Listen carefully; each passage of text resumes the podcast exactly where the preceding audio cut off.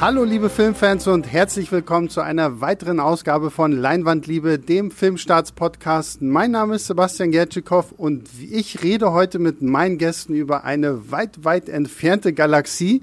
Und äh, ein Gast, natürlich äh, wie immer per Skype zugeschaltet, ist äh, der gute Tobi aus der Filmstarts-Redaktion und unser Star Wars Whiz-Kind, äh, wenn es um alles geht, was äh, Lichtschwerter, Jedis und sonstiges angeht. Hallo Tobi. Ja, hallo Sebastian. Ich freue mich auf unser wahrscheinlich sehr langes Gespräch und auf unseren zweiten Gast, der mindestens so viel über Star Wars weiß wie ich und den ich als sehr leidenschaftlichen, lieben Fan kennengelernt habe. Genau, und unser zweiter Gast kommt mal von, von ganz, ganz weit entfernt und doch recht nah, nämlich aus der Moviepilot-Redaktion. Hallo Matthias. Hallo, ich freue mich, äh, hier bei euch zu sein. Vielen Dank für die Einladung. Ähm, Tobias hat es ja gerade gesagt, ich habe auch einen Star Wars-Hintergrund, denn da, wo Tobias bei Filmstarts ganz viel über Star Wars schreibt, schreibe ich bei Movieplot ganz viel über Star Wars. Ähm, ich äh, bin sehr gespannt, was wir äh, hier gleich alles rausfinden werden. Ich habe vor allen Dingen sehr neidisch gesehen, dass du äh, letztens sogar Pedro Pascal für The Mandalorian interviewen durftest. Ähm, ja, also mein großer Neid ist da auf jeden Fall sicher. Trotz Quarantäne äh, sind wir alle über Zoom und Skype und wer weiß was alles verbunden. Total verrückt. Ja. Könnt ihr mal auf Movieplot auch nachlesen, wenn ihr wollt. So, ihr Lieben da draußen, bevor wir jetzt aber mit Star Wars anfangen, gibt's an dieser Stelle noch eine kleine Werbeunterbrechung. Wir reden ja heute über Star Wars, ein Filmklassiker schlechthin und natürlich seine Fortsetzung und da haben wir einen passenden Tipp für euch. Es geht um Sky Ticket und die zweite Staffel der spannenden aufwendigen Serie Das Boot, die dort nun exklusiv im Programm ist. Die erste Season lief 2018 als Sky Original, angelehnt an den berühmten U-Boot-Thriller von Wolfgang Petersen. Und jetzt geht's da weiter, und zwar wieder mit acht spannenden Folgen. Ganz tief unter der Wasseroberfläche wartet ein neuer Geheimauftrag. Als hätte die Crew nicht schon genug damit zu schaffen, dass die Kojen verdammt eng sind und dass das Essen aus der Kombüse einfach nicht schmeckt. Mit an Bord sind diesmal zwei Neulinge Neulinge, die ihr aus Game of Thrones und James Bond kennt, Tom Vlaschia und der fiese 007-Bösewicht Clemens Schick. Wie ihr auf Tauchstationen gehen könnt? Mit dem Streamingdienst Sky Ticket, wo es den ersten Monat für nur 4,99 Euro gibt. Der Unterschied zum U-Boot, ihr könnt da ganz einfach wieder aussteigen, denn Sky Ticket ist monatlich kündbar. Aber es gibt genug Gründe, dabei zu bleiben, auch abgesehen von das Boot. Im Programm sind außerdem Game of Thrones, dazu die Sci-Fi-Roboter-Park-Serie Westworld, World, der verstörende, grandiose Katastrophenhit Tschernobyl, die neue Stephen King-Serie The Outsider und alle Staffeln vier Blocks. Testet jetzt das geniale Sky-Ticket-Angebot. Geht auf bit.ly slash liebeboot oder folgt ganz einfach dem Link in unseren Shownotes. Registrieren ist total simpel und dann kann es auch schon direkt losgehen mit der zweiten Staffel von Das Boot und den anderen starken Serien auf Sky Ticket. Jetzt kommen wir aber aus den Untiefen der Ozeane mit das Boot wieder ins Weltall zu Star Wars. Und ähm, ich bin ja ganz froh, dass ich heute in dieser Sendung mal zwei Menschen habe, die Star Wars gefühlt auch so religiös feiern wie ich. Ähm, und ich habe, wir haben kurz vorher noch überlegt, wie fangen wir jetzt an, weil es gibt ja verschiedene Ansätze, wie man jetzt über Star Wars reden könnte. Fängt man mit dem, fängt man chronologisch an mit den Prequels oder fängt man chronologisch an nach äh, dem Produktionsjahr? Äh, Tobi hat jetzt den glorreichen äh, Tipp gemacht, dass wir einfach äh, chronologisch anfangen. Aber vielleicht, Tobi, weil du es vorhin schon in unserer kurzen Vorbesprechung so gut gesagt hast, warum reden wir denn heute ausgerechnet eigentlich über Star Wars? Weil ähm, jetzt der Zeitpunkt gekommen ist, wo man zum allerersten Mal ähm, in der Geschichte, um es mal ganz groß zu hängen, alle äh, neun Filme der äh, ja mittlerweile Skywalker-Trilogie betitelten äh, neunteiligen Hauptsaga zu Hause gucken kann. Äh, nämlich durch den Heimkinostart von einmal Star Wars äh, 9, der Aufstieg Skywalkers, und der gleichzeitigen Veröffentlichung ähm, der großen Gesamtbox. Also ich meine, man muss sich diese große Gesamtbox nicht äh, kaufen, das ist jetzt keine weitere Werbung oder so, aber ist natürlich trotzdem ein guter Anlass, ähm, das, äh, das zu tun und dann alle äh, neuen Filme zusammen zu haben, äh, für diejenigen, die vielleicht äh, das noch nicht, noch nicht haben. Und das, das Besondere ist jetzt einfach, ich meine, wir haben es hier mit drei Trilogien zu tun, die alle zu sehr unterschiedlichen Zeitpunkten entstanden sind, ähm, unter ganz unterschiedlichen Bedingungen und die jetzt trotzdem, gerade durch, durch Star Wars 9, der als, als Abschlussfilm gedacht ist, äh, ein Ganzes ergeben sollen. Ne? Mhm. Und ich finde das wirklich spannend, auch ähm, vor allem als, als, als Fan, äh, jetzt die wirklich mal alle hintereinander zu schauen. Über die Reihenfolge kann man sich natürlich stundenlang streiten, aber auf jeden mhm. Fall alle äh, zu schauen hintereinander und dann nach Bezügen zu suchen und, und zu gucken, passen die alle zusammen oder, oder nicht. Weil gerade darüber wurde ja auch viel debattiert. Ne? Ähm, vor allem jetzt bei Star Wars 9 nochmal, äh, wie der zu Star Wars 8 passt und ob er jetzt ein Abschluss ist oder nicht. Aber diese Debatte läuft oft, ähm, glaube ich, so, dass, dass, dass sie geführt wird, ohne dass die Leute die anderen Filme wirklich noch, noch richtig präsent haben. Die, die haben da halt noch irgendwas im Kopf, ne? Aber ähm, dass man jetzt die mal alle schauen kann und dann sagen kann, jawohl, äh, dass, dass das passt alles so halbwegs oder nicht, hm, der Moment ist eben jetzt gekommen. Mhm. Ähm, ja, wir haben ja schon gesagt, wir fangen mit der Originaltrilogie an und was mich ja als erstes interessieren würde, vielleicht Matthias, machst du auch mal den Anfang. Wie bist du denn überhaupt zu Star Wars gekommen? Oh je, tiefer äh, äh, Tauchgang in meine Kindheit. Ich weiß gar nicht. Ich glaube, die erste Episode, die ich gesehen habe, stammte gar nicht aus der Originaltrilogie, sondern das war tatsächlich äh, die dunkle Bedrohung. Damals nicht im Kino. Ähm, da, der kam ja 99. Das war, war, das war noch keine Zeit, wo ich ins Kino gegangen bin, mhm. beziehungsweise ins Kino gehen durfte. Ich erinnere mich daran, dass ich irgendwann mal krank war und auf Pro 7 kam dieser Star Wars Film, den haben meine Eltern für mich aufgenommen, haben ihn mir gezeigt und äh, da war es um mich geschehen.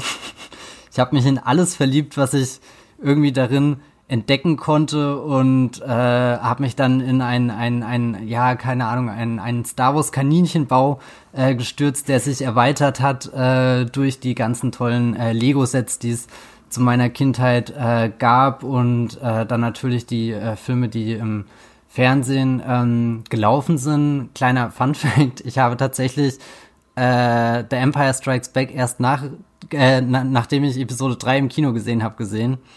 Äh, ziemlich ja. verrückt. Also bei mir war das nicht irgendwie geordnet. Ich habe da keine schöne Einführung in dieses Universum bekommen, sondern habe mich einfach reingestürzt, habe hab dann mal Episode 4 geschaut, dann mal Episode 6 und dann mal Episode 2 und es ging hoch und runter, aber ich bin auch nie wieder so so äh, rausgekommen aus dieser Galaxis. Also es begleitet mich bis heute und und das finde ich eigentlich sehr schön, dass das was ist, was irgendwie geblieben ist und immer noch sehr aufregend ist, um, um sich drin zu verlieren und neue Dinge zu entdecken. Hm. Das heißt, du bist tatsächlich mehr so ein, so ein, also so ein Prequel-Kind quasi, ja? Also mit den Prequels hat es eigentlich angefangen und daraus ist das denn entstanden, ja? Das kann man vielleicht schon sagen. Also ich glaube, so die Reihenfolge, wie ich sie gesehen habe, wenn ich mich jetzt richtig erinnere, müsste so Episode 1 gewesen sein. Dann glaube ich tatsächlich Episode 6. Also ich hatte Anfang und Ende irgendwie zusammen und in meinem Kopf mir immer versucht, irgendwelche Brücken zu schlagen. Dann mal irgendwie Episode 4 im Fernsehen aufgenommen. Dann erinnere ich mich eben dran, dass, dass äh, Episode 2 eine meiner ersten richtigen DVDs war, die ich mir gekauft habe, damals von meinem ersparten mhm. Taschengeld. Und, und das heißt, dann waren da immer noch Lücken irgendwie, die geschlossen werden mussten. Aber ich bin da schon sehr äh, Prequel geprägt, obwohl ich eher sagen würde, ich bin dual aufgewachsen. und ich hatte auch nie äh, diesen diese Kluft, die zwischen den beiden Reihen, also Reihen sage ich, zwischen den beiden Trilogien besteht, das habe ich erst später gelernt, als dann irgendwie das Internet für mich interessant wurde und ich mhm. mich dann auf äh, Online-Foren oder so äh, verloren habe. Da habe ich dann erst gelernt, dass offenbar der Star Wars-Fandom äh, richtig gespalten ist. Das war mir als Kind, wo ich das angefangen habe zu schauen, gar nicht bewusst. Ich finde das total interessant, ähm, da jetzt Matthias äh, zuzuhören und eine sozusagen eine etwas andere Geschichte zu bekommen davon, wann er die Filme gesehen hat im Vergleich zu meiner sozusagen eigenen Sichtungsgeschichte oder vielleicht Sebastians. Ähm, wir sind ja auch vom, vom Alter her ein bisschen, bisschen auseinander und ich glaube, was man daran wunderbar sehen kann, ist, es gibt heute gar nicht die Star Wars Fans. Also es wird oft in, in Diskussionen oder im Internet geschrieben, die Star Wars-Fans denken das und das. Ne?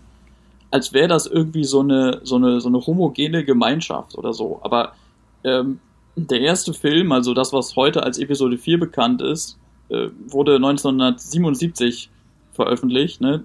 Und, und die Prequels, die, die Matthias ja auch schon angesprochen hatte, mit Episode 1 allen voran, kamen dann ähm, ab 1999. Und das heißt, die, die Leute, die heute Star Wars mögen, sind, sind unterschiedlich alt und, und haben ganz unterschiedliche Zugänge und auch, auch Vorlieben. Nee, äh, ich wollte Tobis Gedanken nur weiterspinnen. Das ist mir neulich auch sehr bewusst geworden, als ich gemerkt habe, oh Gott, ich bin ja langsam auch nicht mehr der Jüngste. Es gibt nach mir auch Star Wars Fans oder, oder Generationen an Fans, für die ist The Clone Wars das Herzstück dieser Saga. Und, mhm. und das hat mich irgendwie ein bisschen verblüfft, weil irgendwie ähm, Clone Wars ist in so einer Phase gestartet, da, da ähm, ist dann Star Wars was gewesen, was eher in den Hintergrund für mich gerückt ist, bevor das irgendwann später wieder viel wichtiger wurde. Ähm, und da dachte ich eine Zeit lang auch mal so, Clone Wars ist eher der Ausverkauf dieser Marke, bis ich gemerkt habe, nee, das sind auch tolle, interessante Geschichten, die da im Laufe der Zeit erzählt wurden. Und umso beeindruckender finde ich es, dass es jetzt eine, eine ganze Generation an Star Wars-Fans gibt, für die ist das die, die große Star Wars-Bibel, die sie allem vorhalten und wo sich alles dran messen muss. Und, und da musst ich du mein, mal kurz erklären, Matthias, was The Clone Wars ist für so, ja, die, äh, die Hörer, die vielleicht jetzt nur in Anführungszeichen die Filme gesehen haben. Genau, The Clone Wars ist eine Animationsserie, die ist damals mit einem Kinofilm äh, gelauncht worden. Der kam, glaube ich, 2008. Also ja. nach dem Ende von äh, äh, der, der Prequel-Trilogie hat sich George Lucas überlegt, was macht er als nächstes. Er hätte damals bestimmt auch schon gerne eine Live-Action-Serie gemacht. Das ist aber auf aufgrund von Kostengründen und anderen Dingen gescheitert, aber im Fernsehen äh, hat er auf dem animierten Weg dann äh, doch irgendwas gefunden, was er da erzählen kann und angesiedelt ist The Clone Wars zwischen Episode 2 und Episode 3 und es tauchen auch Figuren wie Obi-Wan Kenobi und Anakin Skywalker auf, aber so der Fokus ist dann eine ganz neue Figur auch, das ist Ahsoka Tano, auch äh, ein Jedi, die dann äh, eben ganz viele verschiedene Dinge da erlebt, will ich gar nicht zu viel verraten. Mhm. Ja, was ich auch spannend finde, ich habe es ja bei mir tatsächlich auch so. Also ich bin ja so ein Kind der Originaltrilogie. Ne? Ich habe wirklich Krieg der Sterne gesehen, dann das Imperium schlägt zurück und äh, die Rückkehr der Jedi-Ritter. Ich hatte sogar das Vergnügen, 97 äh, den ersten Krieg der Sterne in dieser von George Lucas veröffentlichten Special Edition wirklich noch im Kino zu sehen. Das war so das Highlight meiner jungen Jahre. Und ähm, bei mir war es halt auch spannend, weil ich habe einen jüngeren Bruder, der ist tatsächlich 13 Jahre jünger als ich. Und ähm, der ist quasi mit den Prequels aufgewachsen. Und er hat halt wirklich die Prequels abgefeiert und abgefeiert und, und bis ich, bis ich ihm dann irgendwann mal die Frage stelle, sag mal, kennst du eigentlich die richtigen Star Wars Filme? Und er und er guckte mich dann damals halt wirklich so an, so wie, was für richtige Star Wars Filme? Und ich so, oh mein Gott, das ist meine Pflicht, als dein Bruder und äh, mein, meine Pflicht als Star Wars-Fan, dir zu zeigen, was eigentlich die richtige Star Wars-Trilogie ist. Und ich weiß noch, da haben wir damals echt irgendwie so eine Nachtschicht eingelegt. Das darf meine Mutter jetzt hier nie hören. Dass ich, ich weiß gar nicht, wie alt er da war, aber er war definitiv noch zu jung, um alle drei Filme in einer Nacht hintereinander zu gucken.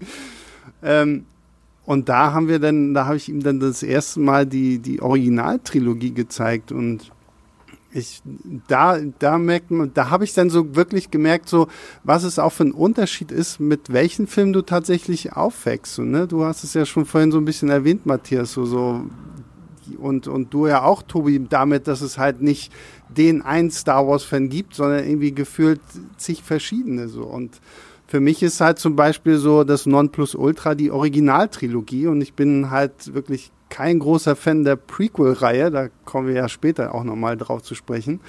Ähm, deswegen, also für mich beginnt wirklich alles 1977 mit Krieg der Sterne. Und über die Sequels haben wir jetzt ja noch kaum irgendwie geredet, ne? Ich meine, die gibt es ja auch noch. Und da ist dann sozusagen die nächste Fangeneration eingestiegen. Also äh, die, was wir immer als Originaltrilogie bezeichnen, die jetzt als Episoden 4 bis 6 bekannt sind, 70er, 80er, ne, sozusagen das mhm. erste Star Wars, dann die, die Prequels, Ende der 90er bis Mitte der Nuller und nun unter Disney-Hoheit die Sequel-Trilogie, Episode 7 bis 8. Da haben manche mit, mit, mit angefangen, mit den Abenteuern von, von Ray und Finn und, und Poe. Und ähm, wer weiß, was die dann sozusagen als nächstes schauen, wenn sie weiter gucken wollen. Ob das dann die Originaltrilogie ist oder, oder, die, oder die Prequels sind und wie die das dann im, im Vergleich auch finden. Ähm, aber gehen wir jetzt mal zurück zu Krieg der Sterne 1977. Wir haben einen jungen Luke Skywalker, der irgendwie auf seinem Planeten dabei Onkel und Tante lebt und irgendwie sich erhofft, mal ein großer Kampfpilot zu werden und dann trifft er auf R2D2 und C3PO und das große Abenteuer beginnt. Was ist denn so, so eure, euer Takeout aus diesem ersten Film gewesen? So, also ist das wirklich so, so das Nonplusultra von Science Fiction, was es damals ja eigentlich war, auch jetzt immer noch? Also ich denke ja und ich untermauere das damit, dass ich mir den Film zum einen jetzt auch gerade nochmal ganz frisch in Vorbereitung auf die Folge angeguckt habe ähm, und se selten so so begeistert von von diesem Film war wie jetzt in den in den vergangenen Jahren bei den Sichtungen, also bei der jüngsten Sichtung, aber auch bei den davor. Das ist ein, ein Film, der ähm, der dich ja sozusagen reinschmeißt in diese fremde Welt. Hörer unserer Dune-Folge äh, können jetzt vielleicht ein bisschen vorskippen, also den Teil vergangene Woche, als ich darüber geschwärmt habe, schon gehört haben. Ähm, also man muss, man muss sich das wirklich vergegenwärtigen. Der Film ist 1977 in die Kinos gekommen. Star Wars war im Unterschied zu heute komplett unbekannt. Die Leute, die diesen Film geguckt haben, hatten keine Ahnung davon, wer Darth Vader ist, wer Jedi sind, was diese komischen Droiden machen ähm, und so weiter und so fort. Und der Film springt mitten in eine Handlung. Also George Lucas hat diesen Film im Bewusstsein konzipiert und veröffentlicht, dass die, äh, dass er sozusagen ein, ein Mittelstück ist. Ja, der hatte sich jetzt noch nicht super viel anderes überlegt, wie, wie man heute vielleicht denken kann und, und das manchmal heißt, aber er wusste zumindest, das ist nicht der Anfang meiner Geschichte, sondern es ist das, es ist der Mittelteil. Und das macht er ähm, zu, zu, einer Zeit, wo, wo, wo Science Fiction äh, und oder, oder Space Fantasy im Kino total tot waren, wirft die Zuschauer rein und trotzdem verstehst du von den ersten Szenen an das Wesentliche. Das finde ich ist eine Leistung, die, die kann man gar nicht, gar nicht hoch genug hängen.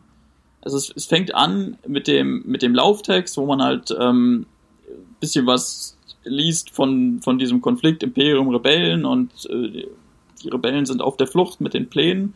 Okay. Und dann ähm, sieht man, wie der, wie das kleine Rebellenschiff äh, flieht und sich dann dieser riesige äh, Sternzerstörer ins Bild pflügt.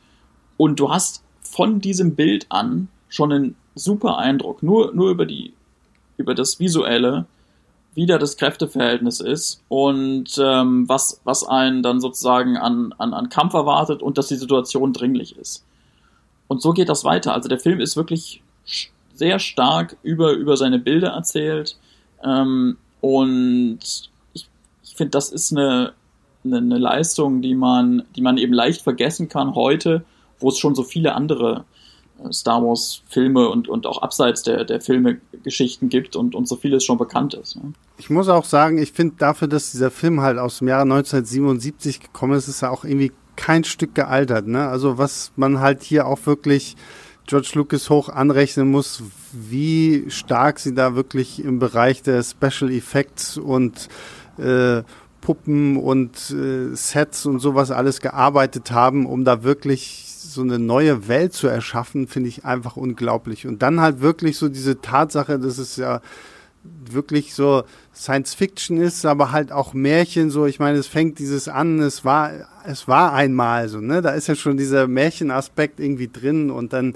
dieser kleine unschuldige Bauernjunge, dann haben wir die Prinzessin, die gerettet werden muss, den bösen Vader und äh, den, den coolen äh, Weltraum-Cowboy mit Han Solo. Und das ist einfach, wie du schon sagst, Tobi, es ist halt so eine tolle Welt, in der du, vor allen Dingen in der du, finde ich, auch sofort irgendwie Bezugspunkte findest, die du einfach von Anfang an cool findest. Und es gibt so viele Möglichkeiten, da irgendwie so einen Bezugspunkt für dich zu finden. So, ob du nun jetzt Luke-Fan bist, ob du Leia-Fan bist, ob du Chewie magst oder Han Solo oder einfach nur das abfeierst wegen C3PO und R2D2, die sich die ganze Zeit eigentlich immer nur irgendwie so, so Buddy-Cop-mäßig, so, so Buddy-Komödien-mäßig irgendwie so Sprüche an den Kopf hauen, obwohl man, wir das ja von äh, R2D2 nie so wirklich verstehen, außer sein Tröten und Pfeifen, äh, fand ich schon immer toll, dass du einfach so viel aus diesem Potpourri da auswählen kannst. Und jetzt Matthias. Und jetzt, ihr habt schon wahnsinnig viel äh, gesagt. Ich meine, wa was ich glaube ich noch so, so hinzufügen würde, ist, es ist ja kein Geheimnis, dass sich George Lucas bei unzähligen Dingen inspirieren hat lassen. Also da steckt ein bisschen Western drin, da steckt ein bisschen Samurai-Film drin. Keine Ahnung, so Flash Gordon ist immer eine Referenz, die genannt wird. Äh, irgendwelche äh, Akira Kurosawa Filme und trotzdem fährt dieser Sternzerstörer in das Bild und es ist wie etwas, was du einfach noch nie vorher gesehen hast und auch danach schwer ist irgendwie nochmal zu übertreffen. So, so gut, vielleicht macht das George Lucas gleich ein paar Minuten später, wenn er äh, den jungen Luke Skywalker in den, den doppelten Sonnenuntergang schauen lässt und da auch nochmal so ein ganz großes, ikonisches Bild auf die Leinwand wirft und ich sage jetzt auf die Leinwand werfen, obwohl ich ihn damals nicht im Kino gesehen habe.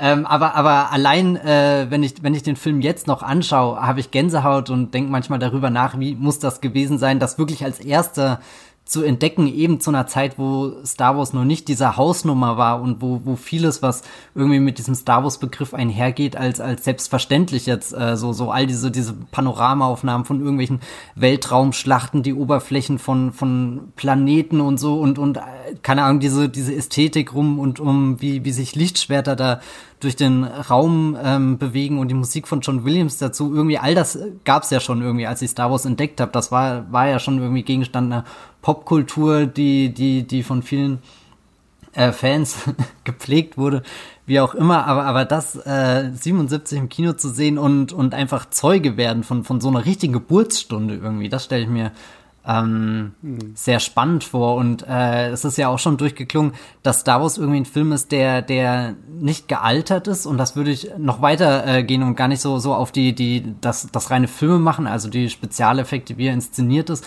sondern auch was sich thematisch eben anbietet, dass du auf der einen Seite dieses, ich sage jetzt mal, kleines Märchen hast im Sinne von, es ist sehr viel vertraut, was die Prämisse angeht, was die äh, Charaktertypen angeht, aber das, keine Ahnung, ausgehend von, von diesem kleinen Punkt kannst du so eine große Geschichte spinnen, die sich, äh, die politische Dimension besitzt und, und ich glaube, das ist ja auch irgendwie das, was Star Wars, äh, was, was das, ähm, wo, wo Star Wars den Test der Zeit einfach bestanden hat, dass du nicht irgendwie zehn Jahre später drauf guckst und dir denkst irgendwie, ja gut, das, das war damals ein Moment 77, der ganz gut funktioniert hat, aber jetzt, äh, all die Jahre später, finden wir da keinen Zugang mehr. Es wirkt ein bisschen seltsam, es wirkt veraltet, sondern ähm, im Gegenteil, wir, wir tauchen immer noch ein und, und gerade jetzt die, die Sequel-Trilogie finde ich da auch sehr interessant, wie sie da Motive aufgreift, die in, in den zwei vorigen Trilogien schon drinne waren und, und weiterdenkt und Geschichte wiederholt sich und so.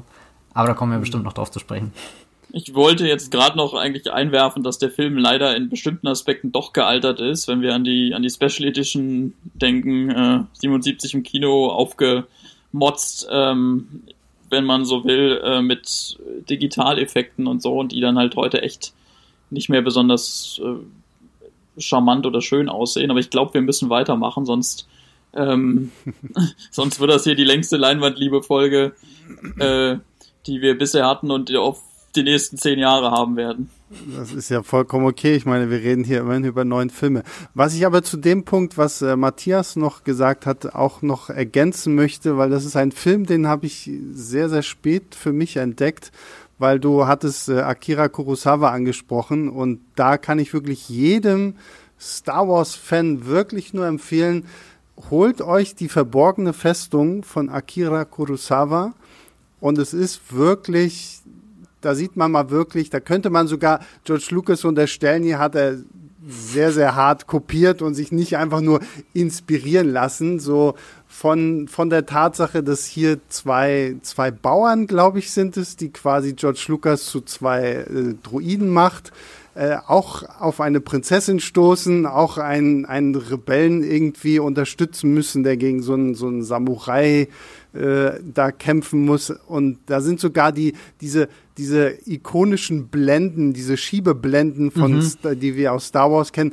die hat äh, Kurosawa da ja auch schon verwendet und die, die Schwertkämpfe der Samurai ist natürlich auch alles sehr äh, angelehnt das, an das, was wir später in den Lichtschwertkämpfen sehen, aber Die verborgene Festung, muss ich wirklich sagen, ist so einer dieser Filme, den, den muss man, es ist, finde ich, wirklich Pflicht. Als Krieg der Sterne-Fan muss man sich den einmal wenigstens angeschaut haben.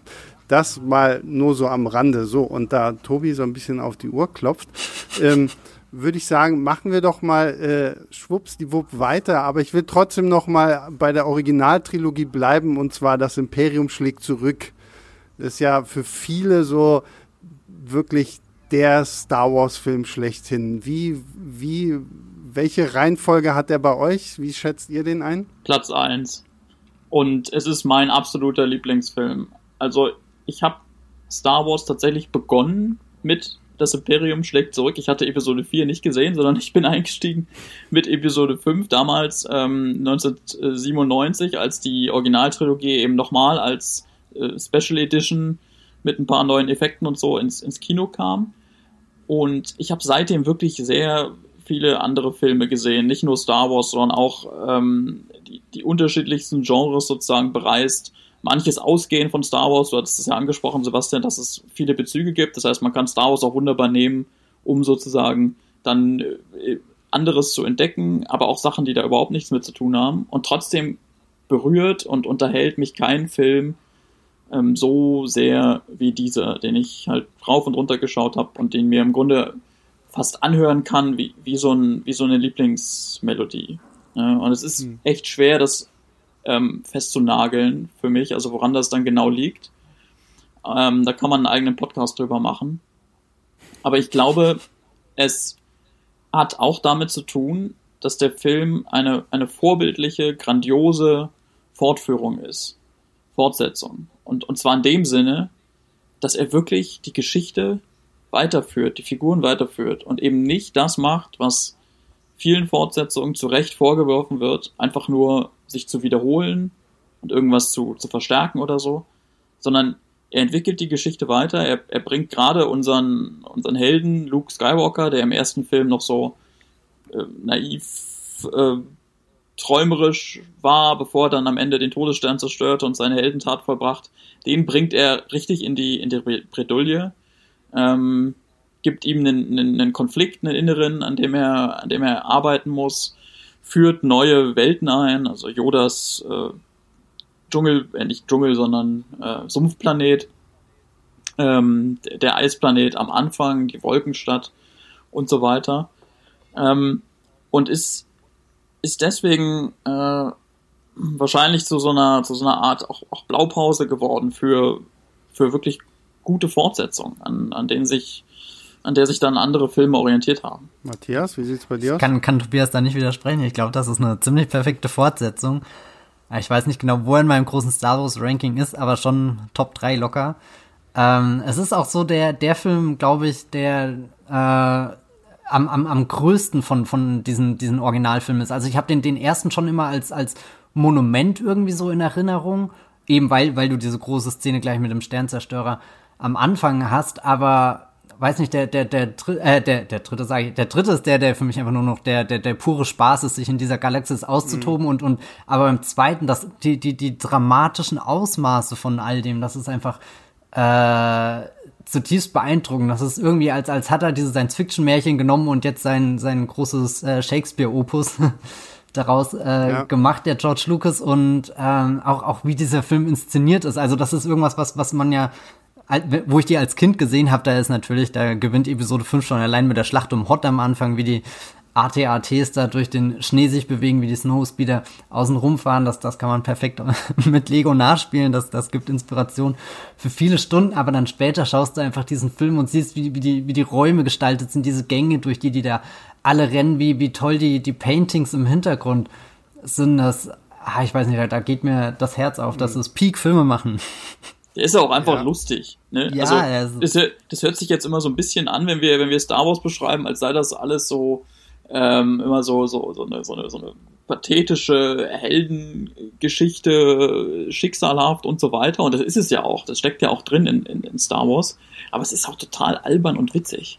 Ne? Also gerade gerade Episode 5 finde ich da ähm, ein Vorbild, äh, wenn irgendwie Han Solo mit seinem Schrotthaufen von Raumschiff, dem Millennium Falcon, mehr, mehrfach zu kämpfen hat und dann irgendwann einfach nur noch draufhaut, damit das Ding angeht das sind, das sind so die, die Momente, ähm, die, die, die für mich absolut dazugehören. Wobei nichts ja. gegen den Pathos, wenn am Ende diese, dieses, dieser Dampf da ist und du hast die blauen und diese roten und orangenen Lichter in der Carbonitkammer und alles da.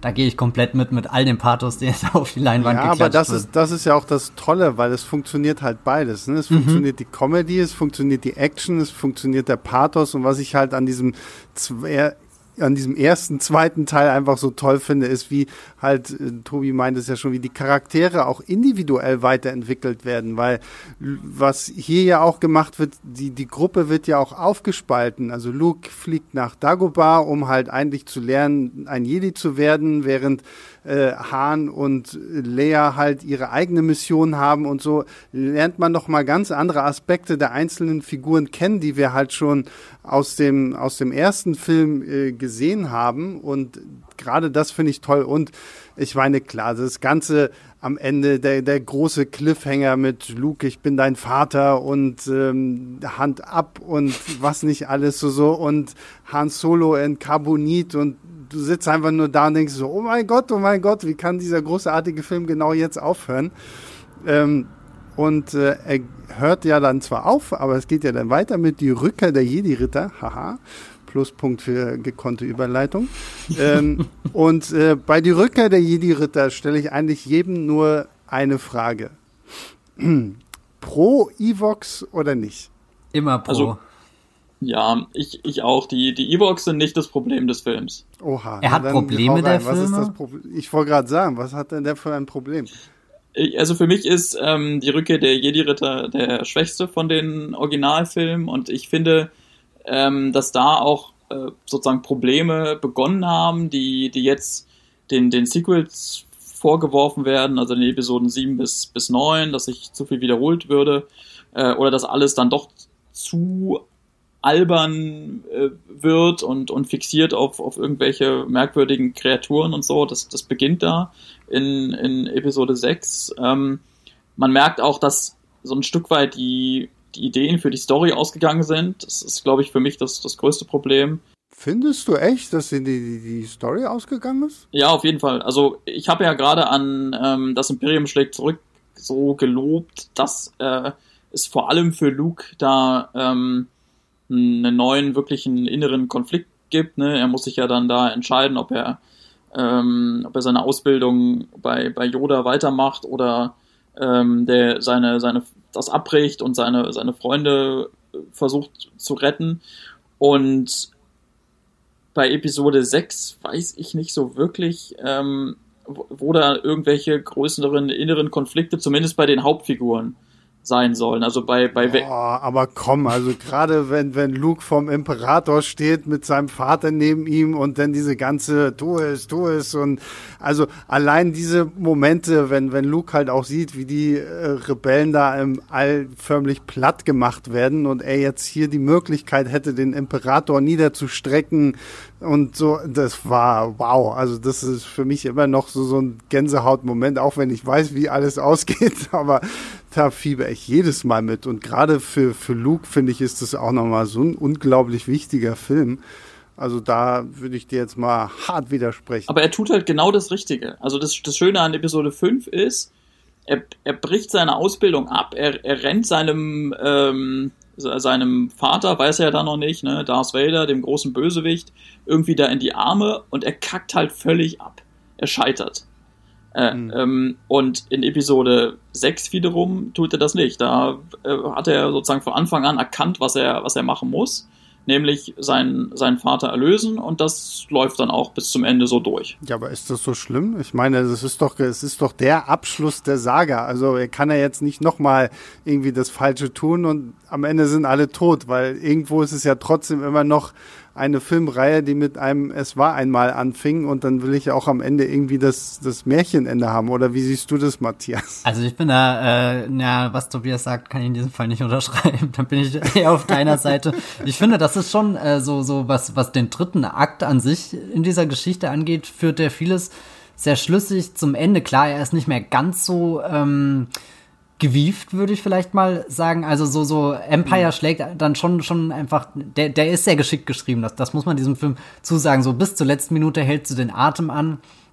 Äh, einfach weil, weil jede, jede Wendung, jede kleine Nuance bei den Figuren da irgendwas Schönes mit reinbringt. Da ist der, der äh, äh, Return of the Jedi vielleicht ein bisschen protziger in seinen, seinen Gesten, aber die, die knallen ja auch dafür sehr schön. Also ich finde, das ist einer der aufregendsten Filme überhaupt. Und als ich den das letzte Mal geschaut habe, da war ich so sprachlos von, von, von der ersten halben, dreiviertel Stunde, weiß nicht genau, wie lang das geht. Also so, so wie, wie der Film da an Episode 5 anschließt, wie, wie lange es überhaupt dauert, bis Luke das erste Mal auftritt und, und wie diese Gruppe wieder zusammengeführt wird, da, da, weiß nicht, da hatte ich auch wieder Gänsehaut. Also ich habe sehr oft Gänsehaut, wenn ich Star Wars Filme schaue, weil was daran liegt, dass sie sehr gut sind und ich das alles sehr mag. Aber ähm, also ich finde den, den so so rein von seiner Struktur, auch wenn er auf den ersten Blick immer ein bisschen langweilig wirkt und klar, du hast am Ende diesen Mega-Boom und nochmal einen zweiten Todesstern, da, da fängt es ja schon an, dass Star Wars nicht ganz so einfallsreich ist, wenn sie überlegen, was können wir unseren Helden äh, da, da äh, entgegensetzen oder so. Ähm, aber das ist einfach so, so orchestriert, wie, wie du halt das Crescendo haben willst, wenn, wenn, wenn, wenn, wenn du dieses tolle, große Orchester mit all seinen verschiedenen Instrumenten da vor dir hast. Und ich verstehe auch nicht, also so, so, da ich ja eh eher jemand bin, der aus der Prequel-Ära stammt, war auch dieser Konflikt mit den Evox etwas, was ich später erst nachlesen musste. dass das ein, ein Reibungspunkt unter Star Wars-Fans ist irgendwie, das, das passt für mich wie die Faust aufs Auge, dass sie da halt auf diesem kleinen äh, äh, äh, hier Endor, äh, dem, dem Waldmond äh, von Endor dort sind und dann, dann wuseln da halt solche Viecher rum. Ähm, warum dann nicht? Naja, es war halt für, für ähm, viele Fans damals das erste Mal, wo sie gemerkt haben, oh, Star Wars kann irgendwie äh, sozusagen kindlicher und, und alberner werden, als, als mir es recht ist. Ne? Aber gleichzeitig haben die Evox ja auch vor, hier die, die Han Solo und so zu grillen. Also ganz so freundlich sind sie nicht. Ja, ich finde die auch deutlich gruseliger, als man äh, gemeinhin ähm, immer so sagt. Ne? Ja, ich glaube, das ist so ein bisschen auch durch, es gibt ja dann noch zwei Ewok-Filme, die damals in dem Zusammenhang entstanden sind. Ich glaube, die haben es dann halt nochmal ein bisschen verniedlichter dargestellt mhm. und wahrscheinlich hat das den Ewoks äh, aus äh, Episode 6 nicht ganz so gut getan, weil das ist ja schon eigentlich, finde ich, ein sehr innovativer und äh, doch auch irgendwo furchteinflößender Kriegerstamm. Habt ihr mal diese Animationsserie zu die Evox gesehen? Nee. Habe ich mich bisher drum gedrückt und ich habe nicht vor, das zu ändern. Weil ich habe das neulich getan und das war eine sehr interessante Erfahrung. ja, aber wenn, wenn wir schon dabei sind, äh, habt ihr das Holiday Special gesehen? Natürlich. Na klar, das Gut. ist irgendwo ist das ja Pflicht. Also das Holiday Special für alle da draußen ist eine TV-Eigenproduktion, die George Lucas gemacht hat, um halt so ein zu Weihnachten so ein Star Wars Special rauszubringen. Und ich weiß nicht, ich glaube, es ist eine Stunde lang oder so. Es spielt zu lang auf jeden Fall. Kash ja, es spielt, es spielt auf Kashyyyk, dem Heimatplaneten von Chewbacca. Und wir, wir erleben quasi seine Familie, seine Frau, sein Kind und sein, ich weiß nicht, den Großvater. Und äh, Chewbacca kann nicht rechtzeitig zum Light Day der, der Weihnachtsversion von Star Wars nach Hause kommen, weil eine Blockade den Weg versperrt. Und daraufhin gucken wir dieser äh, Familie irgendwie dabei zu, wie sie Fernseh gucken und Opa guckt irgendwelche komischen Softpornos und die, das einzig das einzig Spannende an den an der ganzen ähm, Holiday Special Folge ist tatsächlich der erste Auftritt von Boba Fett. Da gibt es so einen animierten Kurzfilm, wo man so ein Boba Fett Abenteuer erlebt. Das fand ich noch toll. Alles andere ist eine Katastrophe. Es ist vor allem stinklangweilig und und ähm, also die die absurden Momente, wenn der Opa sich da so eine so eine Holotänzerin anguckt, also der Wookie Opa. Ne? Ihr müsst euch das ihr müsst euch das bitte kurz mal äh, versuchen vor Augen zu führen. Der der Wookie Opa in seinem ganzen Fell irgendwie so ein bisschen angegraut guckt sich so, ein, so, eine, so eine Tänzerin an, die da als Hologramm lassiv vor ihm äh, rum, rumtänzelt und ist irgendwie offenkundig angegeilt davon. Und das, das, sind, das sind ja wirklich witzige Momente. Als ich das mit einem, meinem, meinem Star Wars-Kumpel geschaut habe und wir schon ordentlich einen drin hatten, da war das auch so ein Moment, wo, wo wir applaudiert haben. Ne? Aber äh, davon abgesehen ist das auch einfach oft über weite Strecken unfassbar langweilig.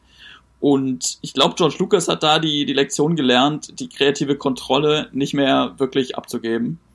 Ähm, mhm. äh, was er dann bei den, bei den Prequels äh, auch wahrscheinlich ähm, sozusagen mal besser hätte machen sollen, aber egal. Äh, also das, wenn man sozusagen Star, die Star Wars Historie, die ganze Werdensgeschichte ähm, sich anschaut und, und, und verstehen will, ähm, wer da wie viel Einfluss hatte und, und warum und so, ist, glaube ich, das Holiday Special äh, relativ wichtig, weil, weil man da sieht, was, was passieren kann, wenn, wenn, wenn George die Zügel aus der Hand, aus der Hand lässt und das hat ihm, glaube ich, zu denken gegeben. Ich finde es aber trotzdem sehr faszinierend, einfach so als, als Zeitdokument, so damals war eben Star Wars noch nicht das Franchise, wie wir es heute kennen. Und das Holiday Special gibt, glaube ich, so, so Einsicht in, was wäre in so einer alternativen Zeitlinie einfach mit dieser, mit dieser Reihe passiert. Und, und danach Absolut. hast du einfach stundenlang Wookies, die, die, die miteinander reden und verstehst einfach kein Wort. Und, und allein deswegen bin ich nicht böse, dass es existiert, weil das ist so, also es ist einerseits irgendwie so tief drin in der eigenen Welt, dass es halt diese, diese Wookies in ihrer Muttersprache sprechen lässt und uns Zuschauern das serviert, wie als wäre es jetzt wirklich phänomenal aufregend spannend. Aber auf der anderen Seite steht es auch schon wieder so weit draußen, eben dadurch, dass äh, dem, dem, dem tollen Star Wars-Universum, wo ja alles möglich ist, sowas wie Weihnachten übergestülpt wird, dass eben sowas wie, wie keine Ahnung, mhm. die, dieser Oper und so, so, dass quasi das, das nachgeahmt wird, was wir eh schon in der echten Welt haben. Und das ist ja dann wieder ganz weit entfernt von äh, den Möglichkeiten eines äh, Weltraummärchens oder so. Also ich, ich ah, bin nicht böse, dass ich dieses Holiday Special gesehen habe. Das ist einfach so kurios, aber es ist fantastisch. Na gut, gehen wir mal von fantastisch zu weniger fantastisch, wie ich, wie ich zumindest finde. Ähm, und zwar die Prequel-Trilogie. Es fing ja 1999 an mit Star Wars Episode 1, die dunkle Bedrohung. 2002 war dann Episode 2 Angriff der Klonkrieger und 2005 Episode 3 die Rache der Sith. Und die Prequel-Trilogie sollte uns ja die Vorgeschichte von Vader erzählen. So, wie ist Anakin Skywalker zu diesem unglaublich bösen Vader geworden? Und da hörte für mich dann der Spaß, ehrlich gesagt, echt so ein bisschen auf. Und tatsächlich auch die Prequel-Trilogie, ich habe sie einmal im Kino gesehen und dann irgendwann nochmal zu Hause und seitdem habe ich sie nicht wieder geguckt weil, also der erste Film ist für mich wirklich die absolute Katastrophe. Also die dunkle Bedrohung mit einem noch sehr, sehr jungen ähm, Anakin Skywalker, wo man mir dann noch irgendwie noch erklären möchte, dass die Macht nicht irgendwie was Mystisches ist, sondern irgendwelche Wesen namens Midi-Chlorianer, die dafür verantwortlich sind, äh, ob du jetzt machtsensitiv bist oder nicht, so nach dem Motto, mach einen Bluttest und du weißt Bescheid. Ähm, Genauso wie die Tatsache, dass Anakin auf einmal irgendwie so eine unbefleckte äh, Geburt gewesen sein soll. Und ach, das, da fing es für mich echt so an, das irgendwie kaputt zu machen. Zumal der erste Film ist für mich auch zu sehr so ein Kinderfilm mit diesem ewig langen Podracing-Segment äh, in der Mitte des Films und dann aber wieder gleichzeitig so, so diese Parlamentssitzungen, die irgendwie gefühlt nicht aufhören wollten. Also das war wirklich so der Punkt, da habe ich aufgehört. Aber wir haben ja jemanden hier, der genau damit angefangen hat. Deswegen, äh, Matthias, wie, wie stehst du denn zu? Du musst ja offensichtlich ein besseres Verhältnis zu den Prequels haben als ich, oder? Ich habe ein äh, sehr, sehr gutes Verhältnis, gerade wenn ich mir das anhöre, wie, wie du das jetzt beschreibst. Also ich habe ja äh, dann bin quasi mit mit den langen Parlamentssitzungen, das war mein Star Wars Einstand, mhm. aber ich glaube, das war jetzt auch nicht das Element, was mich da am meisten fasziniert hat als Kind, da war schon eher die Geschwindigkeit dieses Podrennen irgendwie so auf die Leinwand auf den Bildschirm bringt. Äh, das habe ich mir wirklich äh, unzählige Male angeschaut und nachgespielt und später gab es ja auch dieses tolle Star Wars Racer Spiel Episode 1, was jetzt demnächst auch wieder, glaube ich, für PlayStation 4 und noch irgendeine andere Konsole neu aufgelegt wird. Ich bin maximal hyped, das wieder zu spielen. ähm, Nee, aber da, also so, so, wenn ich überlege, wie, wie sind Leute damals in Krieg der Sterne gezogen worden, das hat bei mir bei Episode auch eins auch sehr gut geklappt, dass ihr am Anfang diese zwei Jedi habt, die mir als Botschafter vorgestellt werden in einer Republik. Also irgendwo, da ist was Größeres, aber wir haben auch schon ganz konkret einen Konflikt und Figuren, die wir benennen können. Und, und wie, also so, so, so, du stolperst. Es geht um Handelsstreitigkeiten, Matthias. äh, ich, ich, ich, ich habe manchmal das Gefühl, ich habe in den Prequels mehr über die Welt und die Politik und die Gesellschaft gelernt als im Geschichtsunterricht und Sozialkunde zusammen so. ähm, das sind natürlich auch Dinge, die, die man als Kind dann eher so, so im, Hintergrund abspeichert, aber beim, beim mehrmaligen Sehen finde ich das auch jetzt nicht nur auf Episode 1 bezogen, sondern generell auf die, die Konzeption dieser, dieser Prequel-Trilogie äh, ist das teilweise schon, schon brillant, was äh, George Lucas da alles im Hintergrund für Motive verhandelt. Aber jetzt nochmal zu dem Einstieg, den Episode 1 ermöglicht. Da sind wir, kommen quasi mit diesem Einschiff an, kommen wieder in diese größere Station, was ja so auch schon so quasi äh, Millennium Falcon fliegt in Todessternen Motive mit sich bringt und, und dann landen wir auf dem Planeten und lernen da die Welt kennen, haben Prinzessin, äh, äh, äh Prinzessin sage ich, äh, Amidala mit dabei und ähm, keine Ahnung, diesen kleinen freundlichen, so klein ist er gar nicht, den großen freundlichen Gangnen Jaja Bings, also so so so und und und und dann geht's weiter, dann tauchst du runter in die Welt, also so so so du du das gibt das ist echt so so fast schon levelmäßig aufgebaut, wie wie wie wie du schrittweise immer weiter in diese diese Welt hinein kommst und vordringst und und das Gipfel dann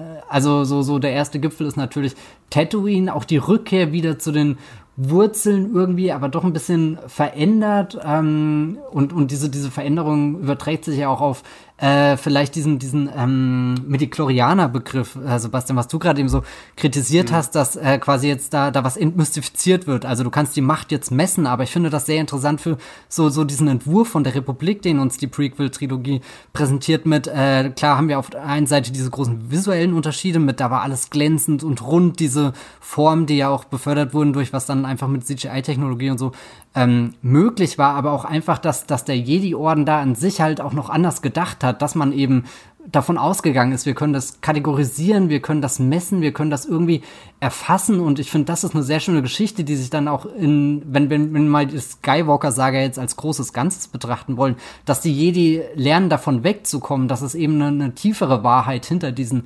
Zahlenwerten gibt, dass das zwar, keine Ahnung, was Anakin jetzt für einen Mediklorianer-Wert hat, das sorgt zwar irgendwie für Aufsehen, aber damit ist halt der Auserwählte noch nicht geboren, sondern es ist noch eine viel längere, aufwendigere Geschichte, die da dran hängt, nämlich jemand, der was lernen muss, der, der eigene Erfahrungen sammeln muss und dann sind es wahrscheinlich erst Generationen später die, die Kinder der Kinder, die, äh, oder, oder nicht wahrscheinlich, sondern sie sind es ja, äh, wie wir jetzt mittlerweile wissen, die diesen Konflikt zu Ende tragen. Das finde ich dann schon sehr faszinierend, dass, dass George Lucas da auch rückblickend einfach sehr, sehr mutig war, äh, diese, diese Star Wars Originaltrilogie, die ja unfassbar viele ikonische Momente, Motive, Bilder, was was ich besitzt, das aufzubrechen, dem dem was Neues zu verleihen, aber dann im Herzen gleich zu bleiben. Also so, ich finde den den Endkampf mit mit Darth Maul in diesen Lichtsäulen, da da ist Star Wars auch einmal wieder genauso Star Wars, wie es auch der der große Endkampf in Return of the Jedi ist, wenn wenn wenn sie da in den den Räumen des Imperators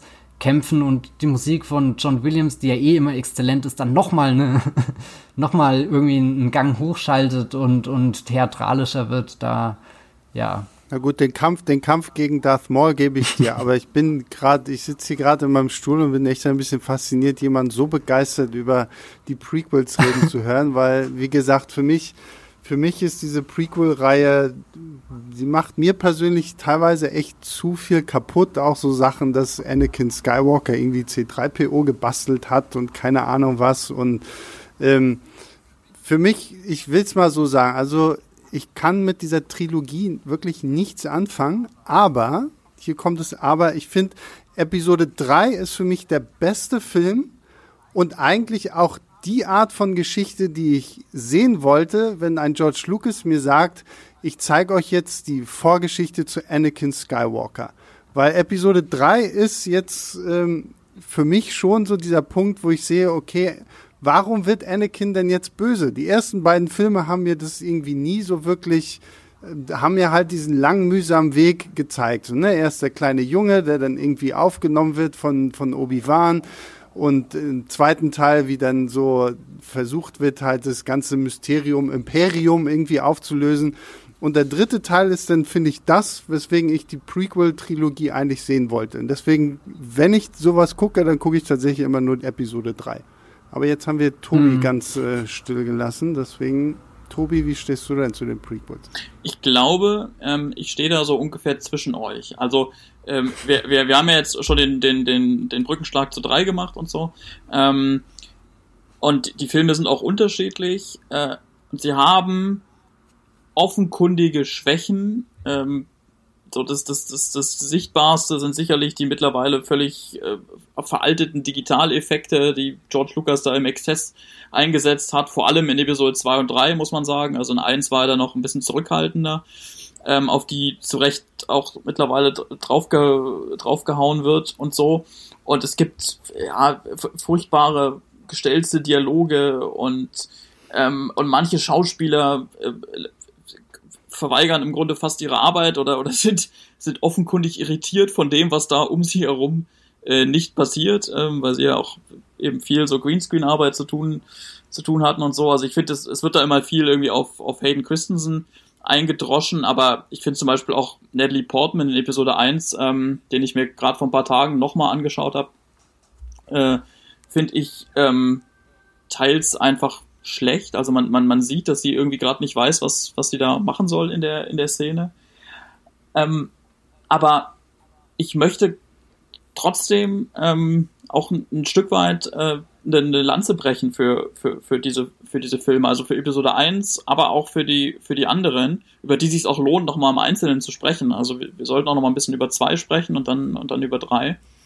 Ähm, weil George Lucas hier wirklich was anderes probiert. Also gerade wenn man jetzt die, die Trilogie nimmt und sie, ähm, sie sozusagen auch vergleicht, ähm, dann, dann sieht man halt, dass er in den, in den Prequels zumindest, oder dass die Prequels zumindest die interessantesten Themen haben.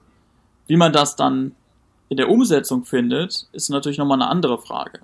Aber da geht's um große politische Intrigen, da geht's um den Sündenfall von, von der Heldenfigur, also Anakin, der, der Auserwählte ist und dann aber eben äh, auf die dunkle Seite wechselt im, im Laufe der, der Trilogie und das ja durchaus auch schrittweise tut. Also was du gemeint hast, Sebastian, dass du nur drei Szenen im Grunde sehen brauchst, würde ich nicht so unterschreiben, weil man in zwei eben auch schon äh, sieht, wie er, wie er sozusagen, wie da die, wenn man so will, die Vorarbeit geleistet wird dann für seinen endgültigen Sündenfall im, im dritten Film. Und das finde ich ist, ist faszinierend zu sehen, also die, die, diese, diese Filme nach, nach ihren Themen abzuklopfen und das auch in dem, in dem Wissen zu machen, dass das im Grunde die teuersten Indie-Filmprojekte aller Zeiten sind. Ja, also George Lucas konnte da zum ersten Mal in seiner, in seiner Karriere und, und wahrscheinlich auch zum, äh, zum letzten Mal wirklich machen, was er wollte.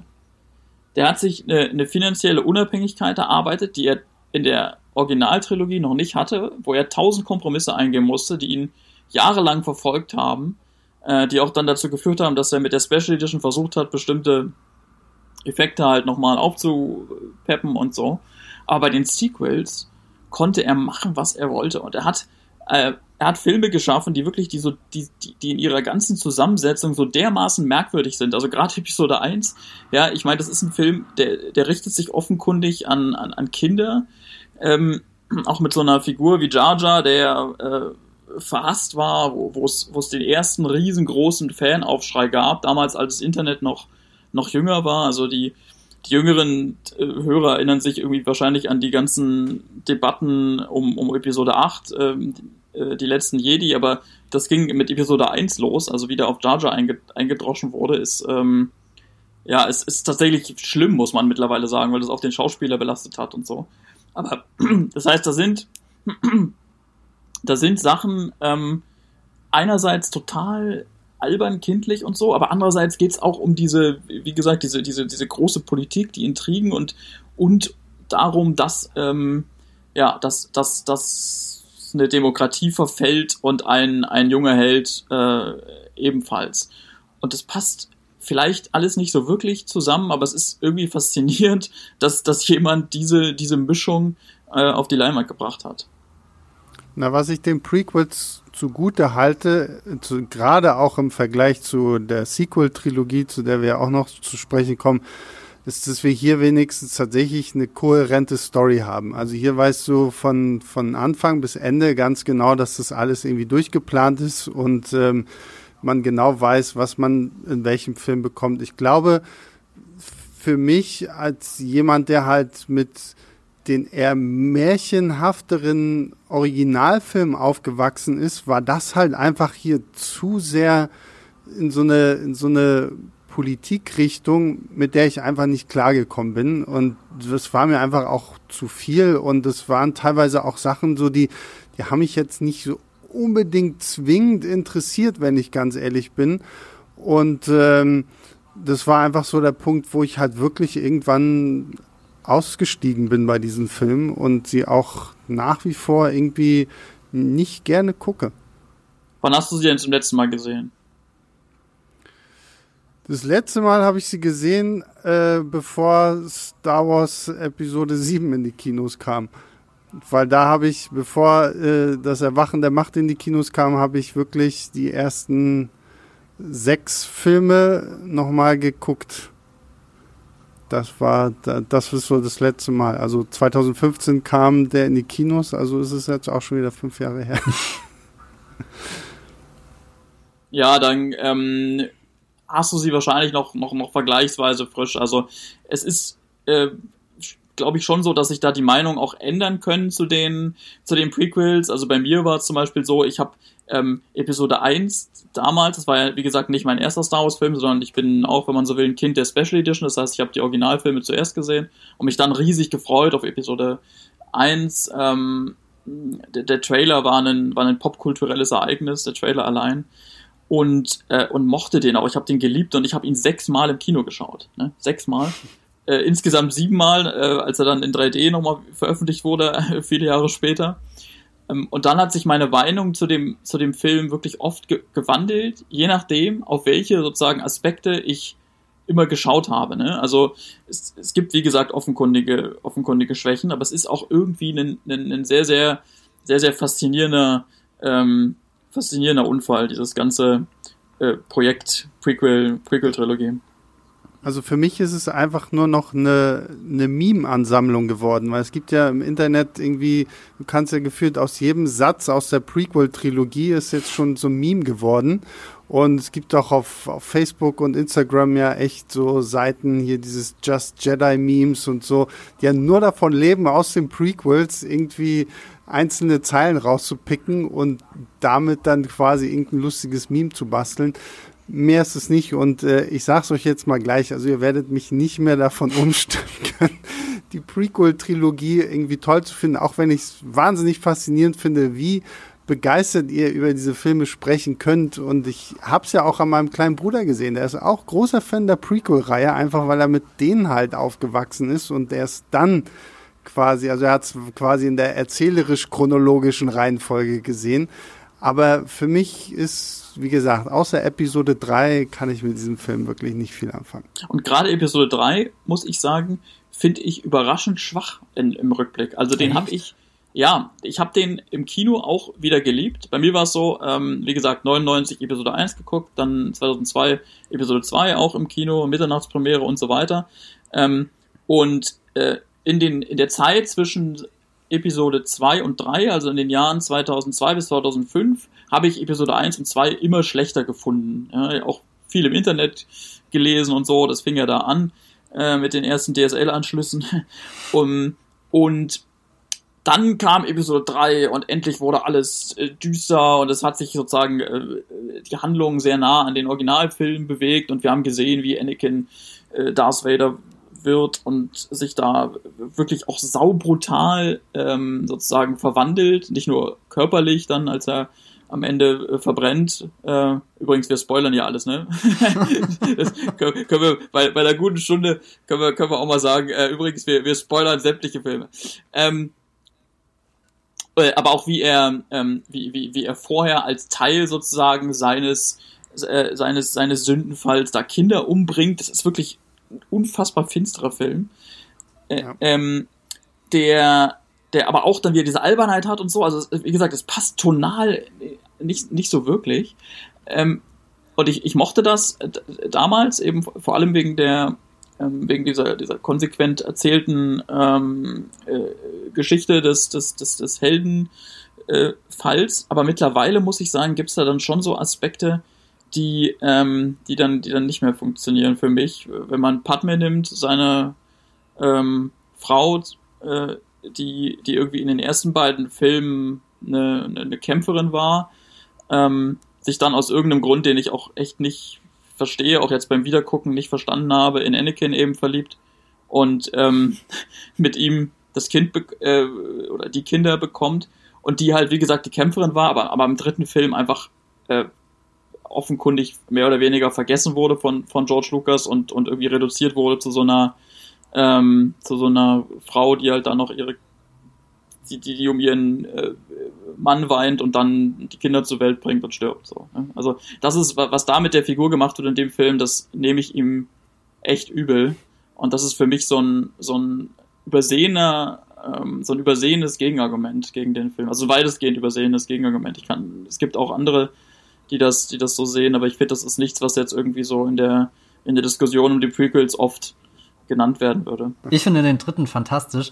Äh, ich mag sehr den tonalen Shift, den die äh, Prequel-Trilogie vollzieht, dass du am Anfang dieses, ja, keine Ahnung, doch sehr freudige Abenteuer hast, im zweiten Teil in was ganz Schwärmerisches übergehst, wo, wo die Gefühle am Über brodelnd sind, aber gleichzeitig ist da auch schon, schon die Düsternis drin. Ich meine, wir fangen hier mit einem Terroranschlag im Endeffekt an. Also so eigentlich hat George Lucas schon, schon da einen, einen sehr großen 9-11-Film gedreht, bevor das in Hollywood äh, gang und gäbe wurde, dass irgendwie die Regisseure alle angefangen haben, irgendwie versteckt dieses, dieses äh, 9-11-Trauma zu verarbeiten. Aber, aber dann ist irgendwie Episode 2 auch noch der, der so in Film-Noir-Richtung geht, wenn dieser ganze Obi-Wan-Plot, äh, diese Sidequest rund um die Klonarmee ins Rollen kommt und, und gipfelt dann natürlich in dieser unfassbaren Geonosis.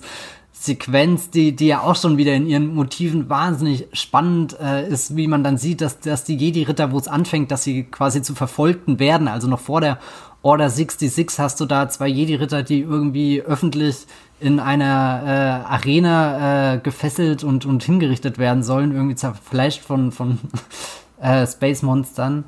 Ähm, also so, ich, ich muss mal eine Lanze für Episode 2 brechen, weil ich habe immer das Gefühl, selbst die Leute, die dann sagen, ja, die Prequel-Trilogie ist ja ganz gut, aber Episode 2, da, da geht echt alles drunter und drüber und meistens einfach so abgetan mit diesen, ja, der, der ist ja nur noch romantisch, das ist so eine Schnulze, aber mh, mm, ich habe das nie als ein, Laster von diesem Film empfunden, sondern eher. das hab, ist schön für dich, Matthias. Das ist, das ist bewahr dir das bitte. Tobias, du Zyniker. Nein, äh, also so, so, ich, ich habe mir, mir fallen ja dieser keine anderen großen Science-Fiction-Romanzen ein, wo man da so, so sehr eintauchen kann. Ich habe neulich irgendwie auf Movieplot einen Verteidigungstext für Jupiter's Sending geschrieben und da habe ich auch wieder drüber nachgedacht, weil da ja zwischen Mila Kunis und Channing Tatum ja auch ähm, so, so die, die Ansprüche sind, da eine, eine große Weltraumromanze irgendwie zu erzählen. Und dann habe ich auch wieder oft an Star Wars Episode 2 gemacht, der das einfach so, so hemmungslos macht und du, du hast diese ganzen Momente, wo dann Anakin auch so so so gefangen ist irgendwie zwischen seinen Ambitionen und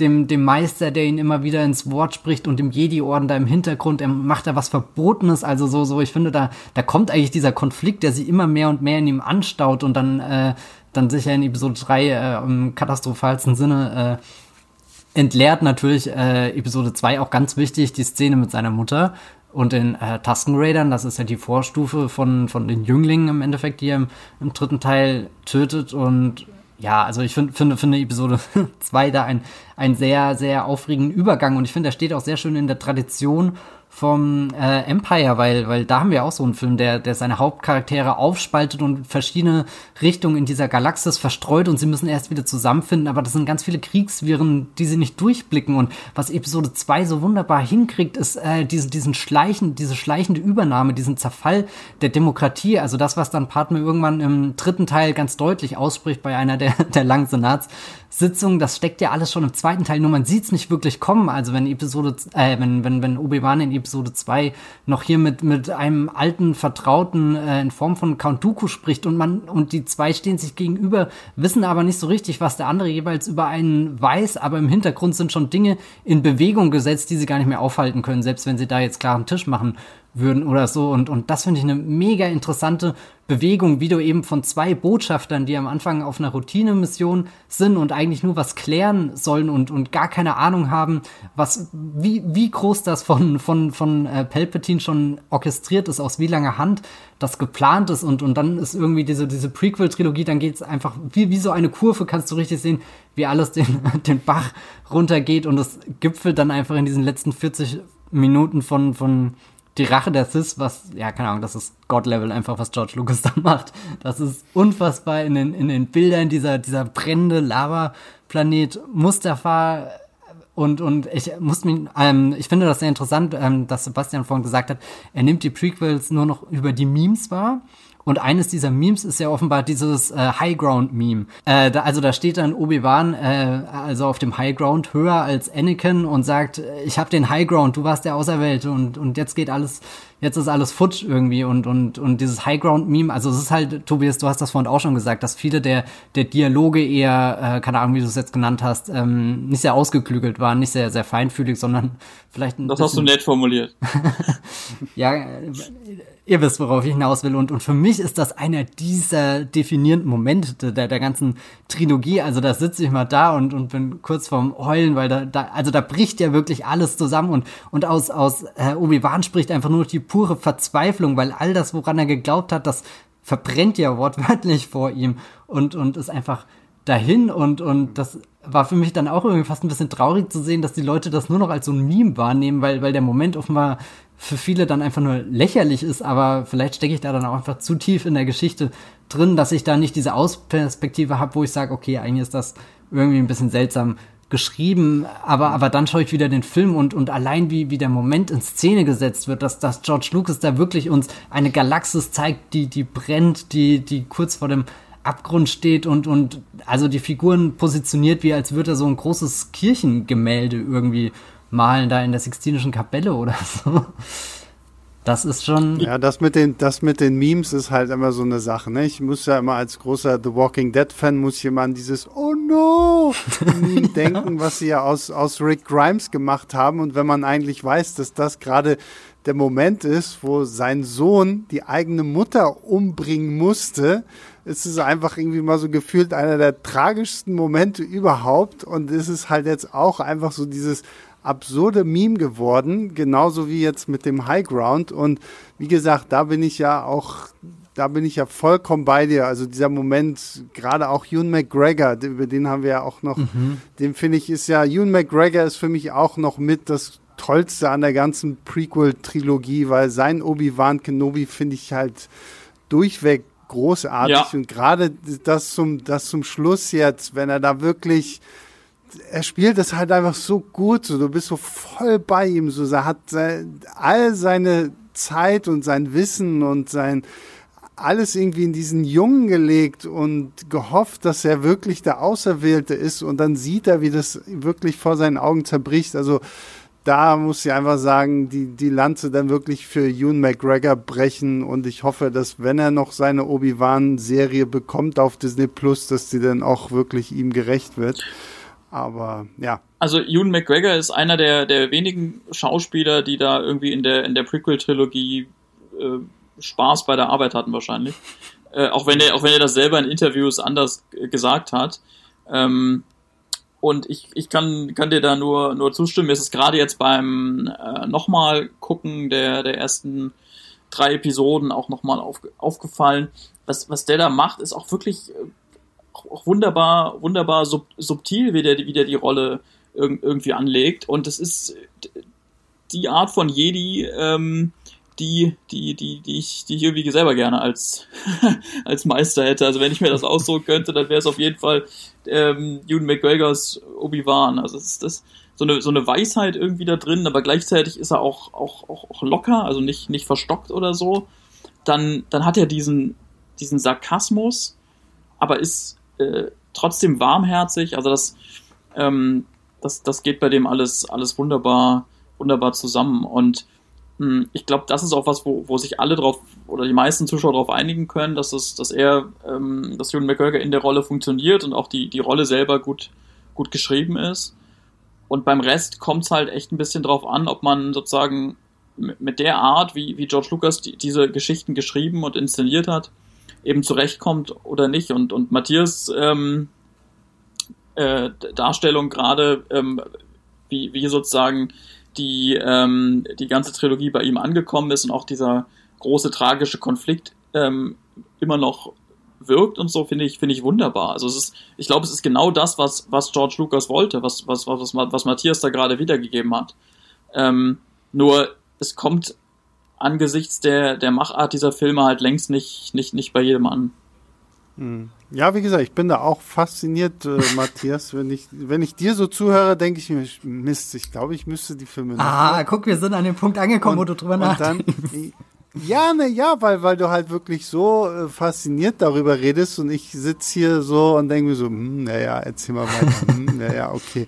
Wie, wie, viel Zeit haben wir noch? Können wir jetzt zu den anderen Filmen noch kommen, die ich irgendwie noch mag? Und weil, wie gesagt, so diese Prequel-Reihe, aber das ist, sind wir halt wieder an dem Punkt, wann man das geguckt hat, wie man es geguckt hat. Und ich glaube, da war halt auch wirklich so, das erste Mal so dann doch diese, diese große Spaltung der Fans. Da kommen wir ja jetzt in der Sequel-Trilogie dann ja nochmal viel mehr drauf zu sprechen, aber da ging es ja schon los mit den Prequels, so dass man sich dass sich so Star Wars Fan von Star Wars Fan halt nochmal getrennt hat. Und man schon so wie so so ein bisschen abschätzig so wie du magst die Prequel Reihe was ist denn mit dir los? So nach dem Motto und ähm, das das finde ich ganz spannend. Und in diesem Zusammenhang äh, würde ich dann vielleicht auch gerne auf die Sequel Reihe kommen. Es sei denn ihr möchtet noch irgendein abschließendes Wort zu den Prequels sagen Nö, ich finde das eigentlich eine interessante Überleitung, dass wir da so über die Fans gehen, die sich ja immer weiter aufspalten, ja. habe ich so das Gefühl. Also ich glaube, die sind mittlerweile ja. kleinteiliger als die Senatsversammlung. Ja, das stimmt. Ja, und vor allen Dingen, das, das Spannende finde ich ja, wenn wir jetzt halt wirklich über die Sequels reden, 2015 war ja der große Moment. Zehn Jahre nach dem letzten Star Wars-Film hat JJ, kam J.J. Abrams um die Ecke die meisten verteufeln ihn wegen Lost, andere lieben ihn wegen Lost und er hat ja auch Star Trek, die, die ersten beiden neuen Star Trek Filme gemacht und jetzt kam er dann um die Ecke mit einem neuen Star Wars Film und präsentiert uns neue Helden mit Daisy Ridley als junge Schrottsammlerin Ray. Wir haben Oscar Isaac als super krassen X-Wing-Piloten Poe Dameron und wir haben den, ähm, wir haben John Boyega als Finn, der einmal ein Stormtrooper war und jetzt doch keiner mehr ist. Und äh, so geht dann irgendwie die große Suche nach Luke Skywalker los. Und das war so, das war so für mich auch nochmal wieder so ein absolutes Wow-Erlebnis. Also ich weiß noch, wie als der erste Trail, der erste Teaser nur rauskam, den habe ich, glaube ich, an, an dem Tag gefühlt 100 Mal geguckt und war schon hin und weg. Und als dann der Film endlich ins Kino kam und man da in dieser ersten ähm, Mitternachtsvorführung saß und halt Leute einfach nur gejubelt haben, als dieses Lucas-Film-Logo schon aufploppte und, und dann der, der Rolltext kam und alle gefühlt alle fünf Sekunden irgendwie Szenenapplaus gegeben haben und als dann ein alter Han Solo mit Chewbacca in den Millennium Falcon kommt und sagt, Chewie, we're home. Und das war, das war Wahnsinn. Also der erste Film ist ja wirklich, meine ich, auch eigentlich wirklich noch vergleichsweise gut weggekommen von all den Filmen, die danach kommen, oder? Wie, wie habt ihr den ersten Film so in Erinnerung? Also, ich mag den sehr, sehr gerne. Ähm, und äh, ich, ich glaube auch nicht, dass er jetzt irgendwie groß verlieren wird bei mir, wenn ich ihn, wenn ich ihn öfter schaue. Und es ist auch echt interessant zu sehen, wie, wie Star Wars-Fans auch irgendwie offensichtlich, nachdem sie sich jahrelang die Köpfe eingeschlagen haben, vergeben können, wenn du so beschreibst, dass alle sich wieder gefreut haben bei der Mitternachtspremiere und so. Ich meine, ähm, das, äh, das war was, was nicht unbedingt zu, zu erwarten war nach, nach den äh, teils harschen Rückmeldungen auf die Prequels, dass sich jemals noch mal jemand auf, auf einen neuen Star Wars-Film ähm, freut ich denke, dass ähm, Star Wars 7 äh, ein Film ist, wo man natürlich merkt, dass die Reihe jetzt nicht mehr unter George Lucas äh, gemacht wird. Ne? Also das ist ein großer Einschnitt. Der hat ja sein, sein Lebenswerk, muss man sagen, also seine Firma Lucasfilm samt Star Wars und, und Indie äh, und anderen ähm, äh, Dingen an, an Disney verkauft und dort wurde dann entschieden, wir machen neue Filme. Ne? Vor allem eine neue Trilogie, aber noch ähm, viele Ableger, so in, in, Richtung eben Marvel Cinematic Universe, wo es ja auch viele ähm, Einzelfilme gibt, die, die irgendwie verbunden sind. Und mit Episode 7 sollte das alles losgehen und ist es ja dann auch. Und das ist ein Film, der offenkundig ähm, stilistisch und inhaltlich angelehnt ist an die Originaltrilogie. Also man sieht ganz deutlich, und das ist auch mittlerweile belegt, dass das sozusagen die Ansage von, von ganz oben war, vom, vom Disney-Chef, ihr müsst um Himmels Willen den Leuten den Eindruck vermitteln, dass das jetzt hier äh, eine Fortsetzung der Originalfilme ist und nicht der Prequels.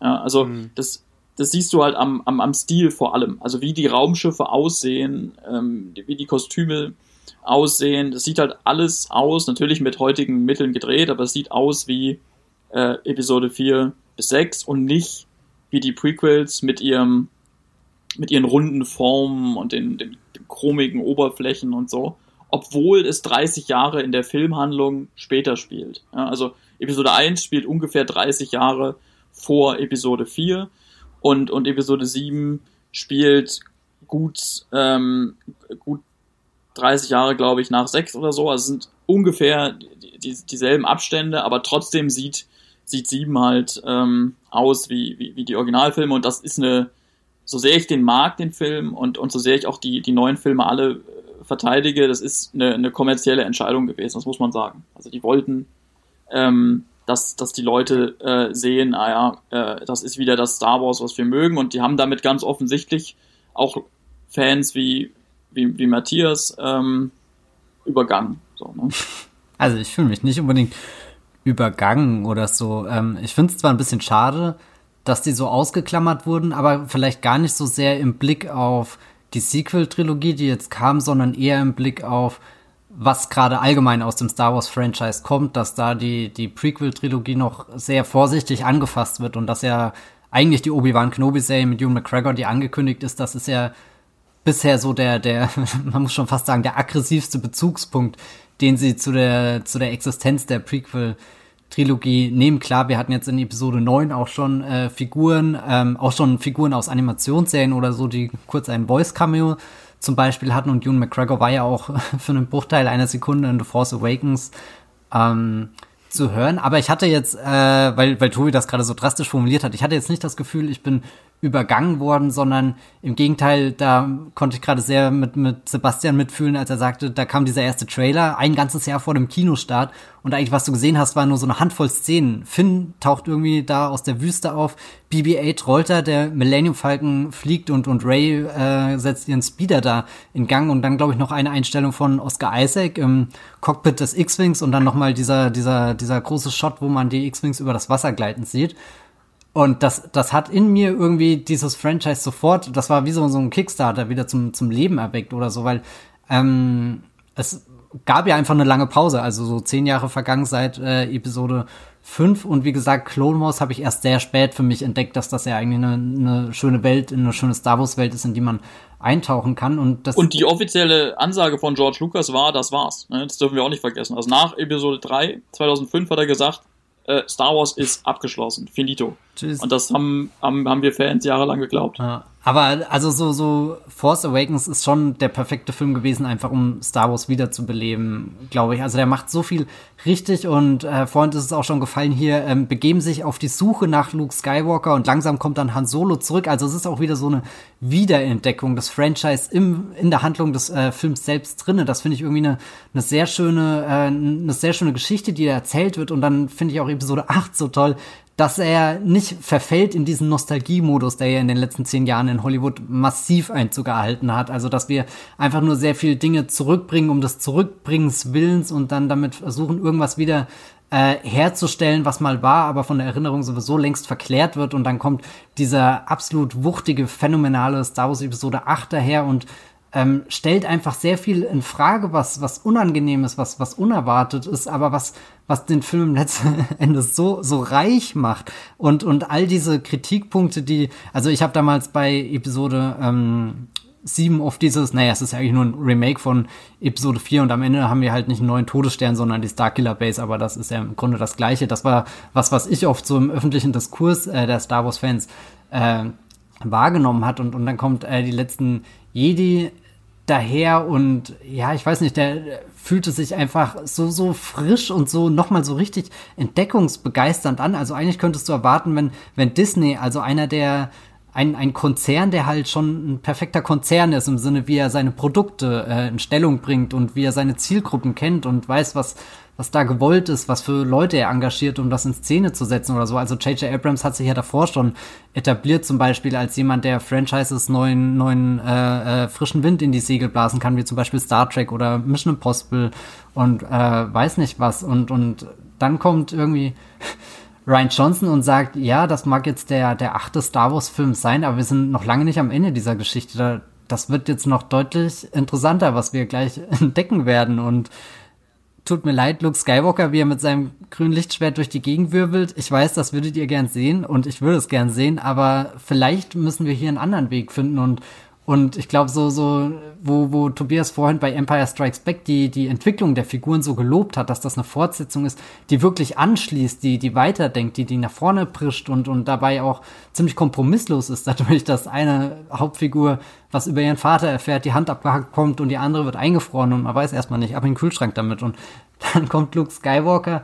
und ist ganz anders, widerspricht all dem, was man erwartet hat. Und nicht nur wir Zuschauer, sondern auch Ray im Film. Also da wird diese Geschichte quasi wieder im Film weitererzählt. Die, die kriegt ja auch irgendwie so ein Brett vom Kopf, als Luke das Lichtschwert einfach nimmt und erstmal über die Schulter wirft und, und klar macht er das, weil er provozieren will, weil, weil er diesen, dieser jungen Frau, die da auch träumt, die ja, die ja ihre eigenen Helden hat, die ja, du bist ein Han Solo, du, das ist der Millennium Falcon und so, so, also so, sie ist ja selbst ein Fan im Film quasi das finde ich sehr schön, wie, wie Episode 8 dann vieles da einfach aufbricht und, und weiterdenkt. Sorry, ich bin da auch äh, sozusagen jetzt emotional getriggert, weil ich ähm, Episode 8 äh, liebe.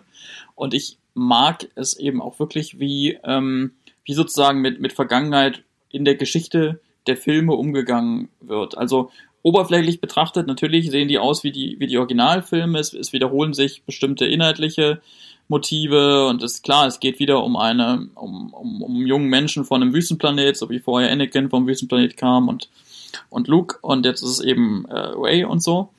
Aber ähm, im sozusagen im inhaltlichen Umgang mit Vergangenheit finde ich die, finde ich die Filme äh, sehr, sehr stark, weil halt gerade in, in acht, aber nicht nur in acht, sozusagen äh, so, so alte Heldenbilder gebrochen werden. Äh, Ray lernt eben Luke da kennen und der ist ähm, ja äh, verbittert und will nichts mehr zu tun haben mit ähm, mit allem, was irgendwie äh, der, der, mit dem mit dem Kampf ähm, des äh, fürs fürs Gute sozusagen zu tun zu tun hat. Und er bekommt damit ähm, eine, eine sehr interessante eigene Geschichte. Und äh, das das ist etwas, was ich dem dem Film nicht hoch genug anrechnen kann. Es gibt noch viele andere Aspekte, die mir da gefallen, aber das ist ja auch sozusagen was, was sich als, als Thema durch die ganze Sequel-Trilogie durchzieht. Ne? Die, die Jungen ähm, werden mit den, mit, den, mit den Alten konfrontiert und die Alten, im, vor allem in, im Falle vom, von Luke, haben ähm, tatsächlich nochmal einen eigenen Konflikt zu bewältigen äh, und, und lernen was. Das ist äh, was, was, was gerne untergeht, so in der, in der Diskussion. Also, dass es eben nicht nur, dass die nicht nur, vor allem Luke, ähm, nicht nur zurückgeholt wird, damit man sagt, ach, schau mal, das ist Luke Skywalker, einer der größten Kinohelden aller, aller Zeiten, sondern das ist Luke Skywalker, der äh, äh, im hohen Alter echt noch ein Problem hat.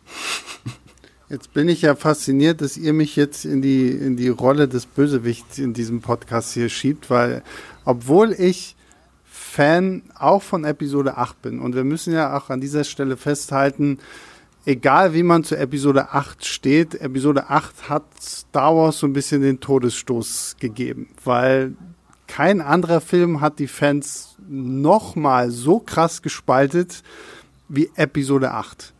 Und ähm, ich habe den jetzt mehrfach gesehen und ich bin nach wie vor ein Fan, aber ich kann mittlerweile auch sehr, sehr viel mehr die Leute verstehen, die nach diesem Film halt wirklich an den Punkt gekommen sind, wo sie einfach sau unzufrieden mit dem sind, was Disney hier abgeliefert hat. Da spielt natürlich auch noch eine, eine Rolle, wie Ryan Johnson selbst mit Fans umgegangen ist und sowas. Das ist jetzt, würde jetzt vielleicht zu weit führen. Aber bei ihm, ich finde es halt schwierig, weil man merkt, er hat, er hat einen tollen Film gemacht, ohne Frage.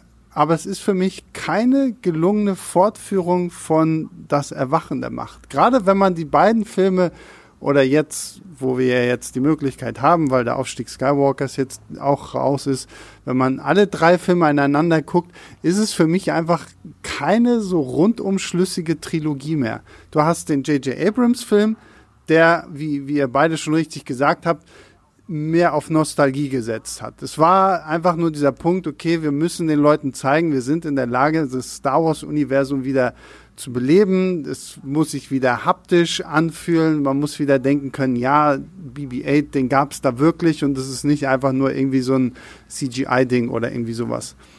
Und dann, wie, wie ein J.J. Abrams das halt irgendwie macht, baut er viele Mysterien auf und dann kommen die letzten Jedi und äh, macht Ray zu einem Niemand, tötet Snoke, den großen Big Bad, und äh, stellt uns vor, vor Tatsachen, die im, im Gefüge der Trilogie sich so komplett fremd anfühlen. Wie gesagt, ich, ich will immer noch dazu sagen, dass ich den Film gut finde. Aber im Gefüge dieser Trilogie finde ich ihn furchtbar, weil er einfach es nicht schafft, die Geschichte in meinen Augen schlüssig weiter zu erzählen, gerade auch in Bezug auf einen Luke Skywalker, gerade auch in, in Bezug auf alle anderen Charaktere und Wandlungen. Und äh, das ist tatsächlich so ein Punkt, den ich mit der Zeit wirklich gelernt habe, auch ein bisschen kritischer an diesem Film zu sehen. Also so. ich, das, das kann sogar sein. Ich, ich bin ja auch jemand, der, ähm, der wie gesagt die Filme auch oft nochmal guckt und der auch seine Meinung äh, ändern kann. Siehe, siehe Prequels im, im Laufe der Jahre. Und ich, ich muss da selber auch noch wirklich nochmal drüber nachdenken und jetzt ähm, 7, 8, 9 hintereinander schauen, was ja jetzt eben möglich ist, um, um auch noch besser einschätzen zu können, ob die für mich eine, eine, eine schlüssige ähm, Verbindung haben und dann auch in welchen sozusagen, in welchen Bereichen, in welchen Momenten. Also es kann ja sein, dass manche ähm, manche Plots vielleicht nicht so ganz gut zusammenpassen und andere schon. Also ich habe kein Problem damit, ähm, jetzt zumindest, dass, dass da irgendwie Snoke gekillt wurde oder dass, ähm, dass Ray äh, ein Stück weit was über ihre Vergangenheit äh, dort, dort lernt. Das ähm, finde ich passt dann auch zu dem, was wir, was wir in neuen sehen.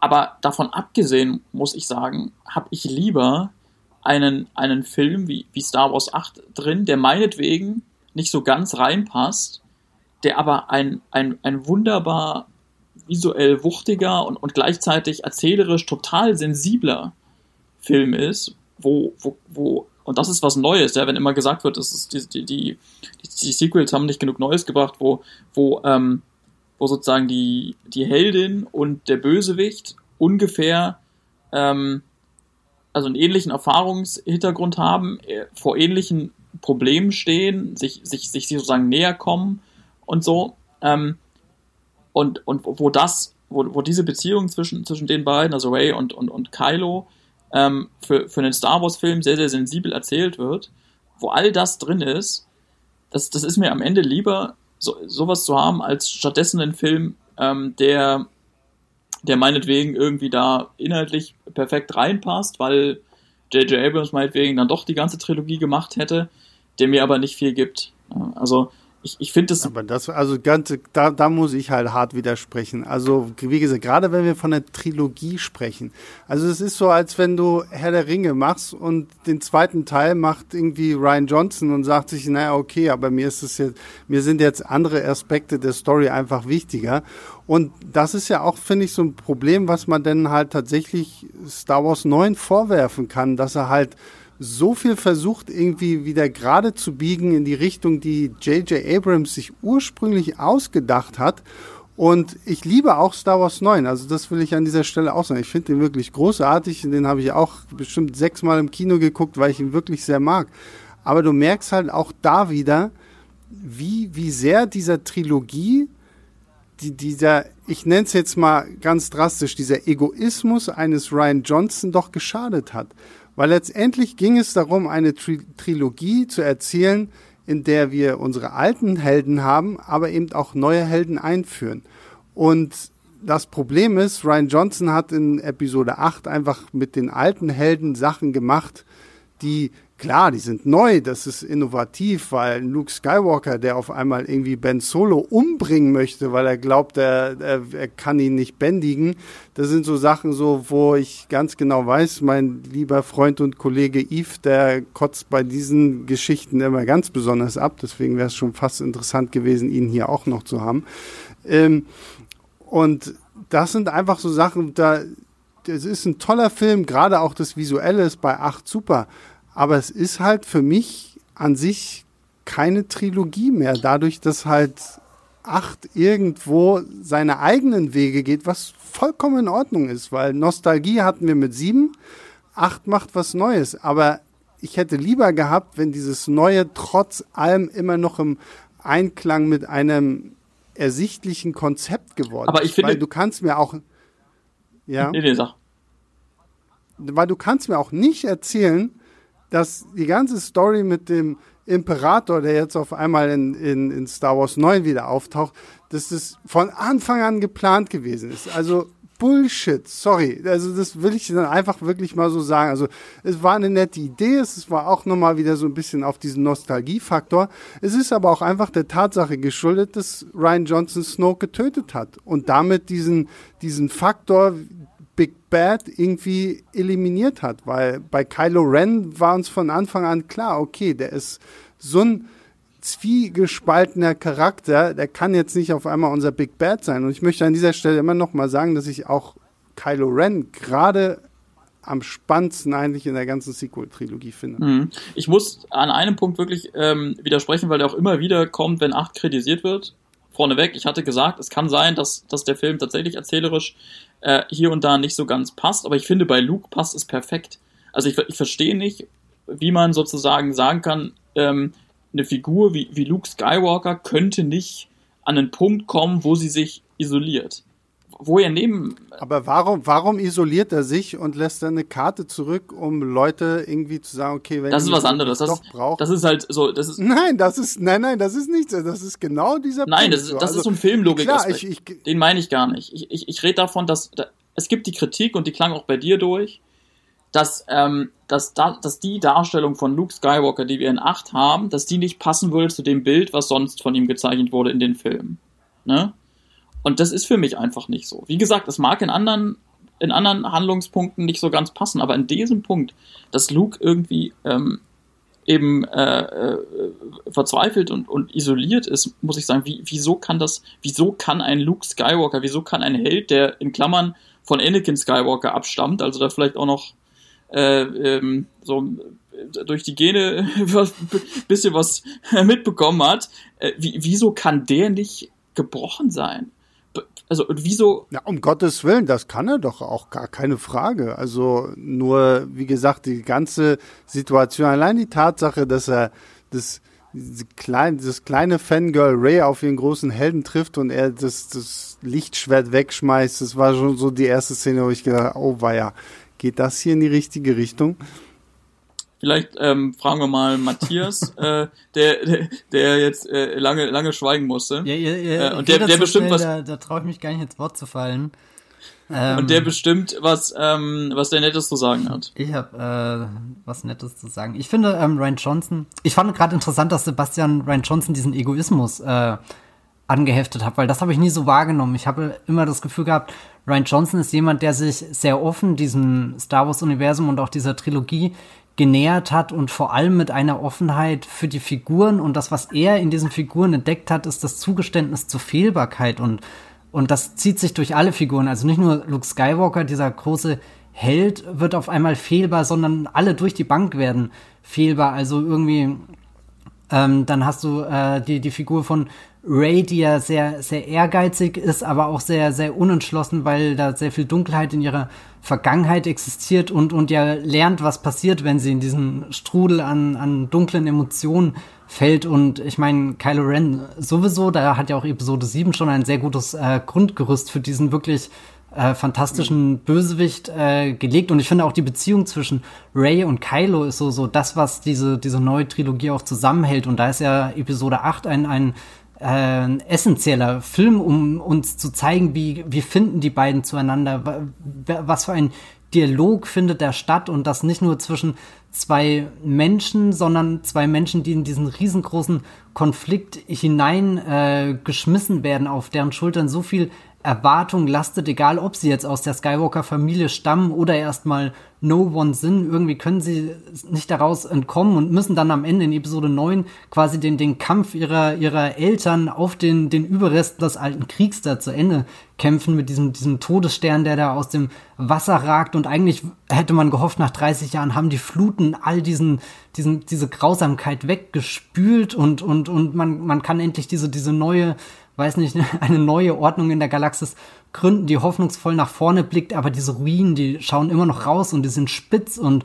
man kann sich daran verletzen und, und wer weiß, wenn man sich verletzt, dann fällt auch irgendwie dieser Optimismus und die Hoffnung, die Ray mitbringt und in dem Moment trifft sie ihr düsteres Ebenbild und so und, und gerät auch immer mehr an den Punkt, wo sie vielleicht fehlbar wird und das greift ja auch J.J. Äh, Abrams dann wieder von Ryan Johnson auf, diese fehlbar Kite, wenn, wenn Ray dann fast Chewie tötet, also sie tötet ihn nicht, aber halt dieser Moment, wo sie so die ausrutscht und die Kontrolle verliert und zwei andere Dinge, die, die, über die wir auch gar nicht gesprochen haben, was ich oft höre, ist, dass Episode 8 äh, Finn und Poe so vernachlässigt hätte, aber das kann ich auch nicht nachvollziehen, weil ich finde, auch hier schaut sich Ryan Johnson sehr genau an, wie hat J.J. Abrams diese zwei wundervollen Figuren eingeführt? Was hat er ihnen für Charaktereigenschaften gegeben? Was, was ist ihre Prämisse? Wo kommen sie her? Und was ist die nächste Herausforderung? Und das ist dann bei Poe, der, der dieser super hotte junge äh, Pilot ist, der, der seine Manöver fliegt, dass es dir die Sprache verschlägt, der auf einmal äh, mit, mit Leia auch sein, sein, seine eigene persönliche Heldenfigur aus der alten Generation hat und die ihm sagt, äh, hör mal zu, du hast hier fast die halbe Flotte vernichtet, um deine Ego-Nummer durchzuziehen, lern mal Verantwortung zu übernehmen und, und eigentlich denkt Poe, das kann er locker, diese Verantwortung übernehmen, er meutert ja sogar, und am Ende, wenn er dann da in der Höhle steht und, und alles am Boden ist, irgendwie weiß er gar nicht, wie er das Team anführen soll und wirft trotzdem noch Lea diesen, diesen fragenden Blick zu und sie sagt, das sind jetzt deine Leute, du musst jetzt einen Weg für die finden. Also so, so ein bisschen die Suche von, von jemandem, der, der Soldat, der Joker ist, der cool ist, zu jemandem, der, der sich über die, die Verantwortung des Sternkriegs bewusst wird. Und bei, bei Finn finde ich super interessant, du hast einen Überläufer, Stormtrooper ehemals, der, der auch eine, eine sehr verwaschene, ver, seltsame Vergangenheit hat, vielleicht ähnlich wie Ray da, da rausgelöst ist aus seinen, seinen wahren Wurzeln und jetzt wirklich überlegen muss, für welche Seite kämpft er da. Und dann trifft er auf diesen Benicio del Toro, der ihm erstmal zeigt, naja, es, es gibt hier nicht nur Gut und Böse, sondern die Grenzen, die sind wirklich, äh, die verschwimmen gerade vor unseren Augen. Also ich kann meine TIE Fighter wie meine X-Wing verkaufen und mache am Ende mein Geschäft irgendwie. Also so, ich, ich verstehe da tatsächlich wenig, was, was da nicht äh, weiter, also so, so weitergedacht werden soll. Also bei, also bei, bei Poe Dameron gebe ich dir durchaus recht. Also das fand ich wirklich nicht schlecht. Bei, bei Finn finde ich aber einfach das, also was sie mit Finn in Episode 8 gemacht haben, fand ich wirklich langweilig. Also gerade gerade gerade bei einem wirklich so spannenden Charakter wie ihm, der halt wirklich dieser Überläufer ist und dass er aber letztendlich seine Motivation in Teil 8 ist letztendlich auch wieder nur weglaufen. Und wenn, wenn, wenn Rose quasi nicht gewesen wäre, dann wäre er halt einfach weggelaufen und dann wäre das irgendwie die Geschichte von Finn gew gewesen. Fand ich schade und vor allen Dingen, was ich was selbst ich, und wie gesagt, ich will es an dieser Stelle nochmal wiederholen. Ich mag Episode 8. Ich mag ihn nur nicht als Teil, als Mittelteil dieser Trilogie.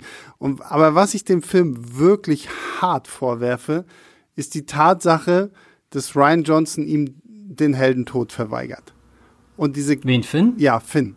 Weil Finn, wenn er da mit diesem komischen alten Gleiter da Richtung Laser, Riesenlaserkanone fliegt und da einfach drauf losballert und dann Rose halt rechts von der Seite kommt und ihn auf einmal küsst und wir da auf einmal irgendwie, ach, sie hat auch noch Gefühle für ihn.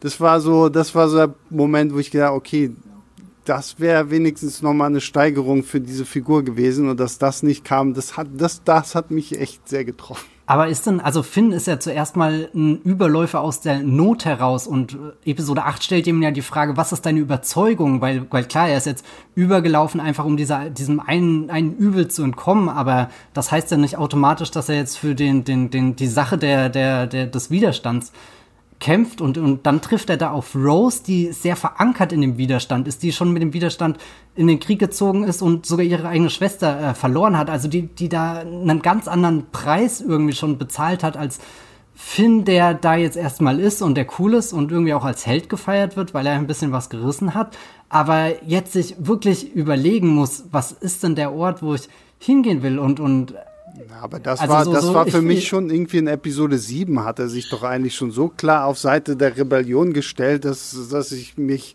jetzt nicht nochmal gefragt habe, okay, ist er jetzt wirklich im Zwiespalt mit sich selbst, zu wem er denn eigentlich gehört oder nicht? Also da so. muss ich auch ähm, mich auf Sebastians Seite schlagen, so sehr ich den, den, den Film liebe und ähm, also der gehört mittlerweile zu meinen liebsten drei Star Wars Filmen. Ähm, aber ich glaube auch, dass der, der Finn-Plot ähm, sich im Grunde, also im Grunde nur das wiederholt, was wir, was wir in sieben schon, ähm, schon gesehen haben, nur es ist mir einfach Wumpe.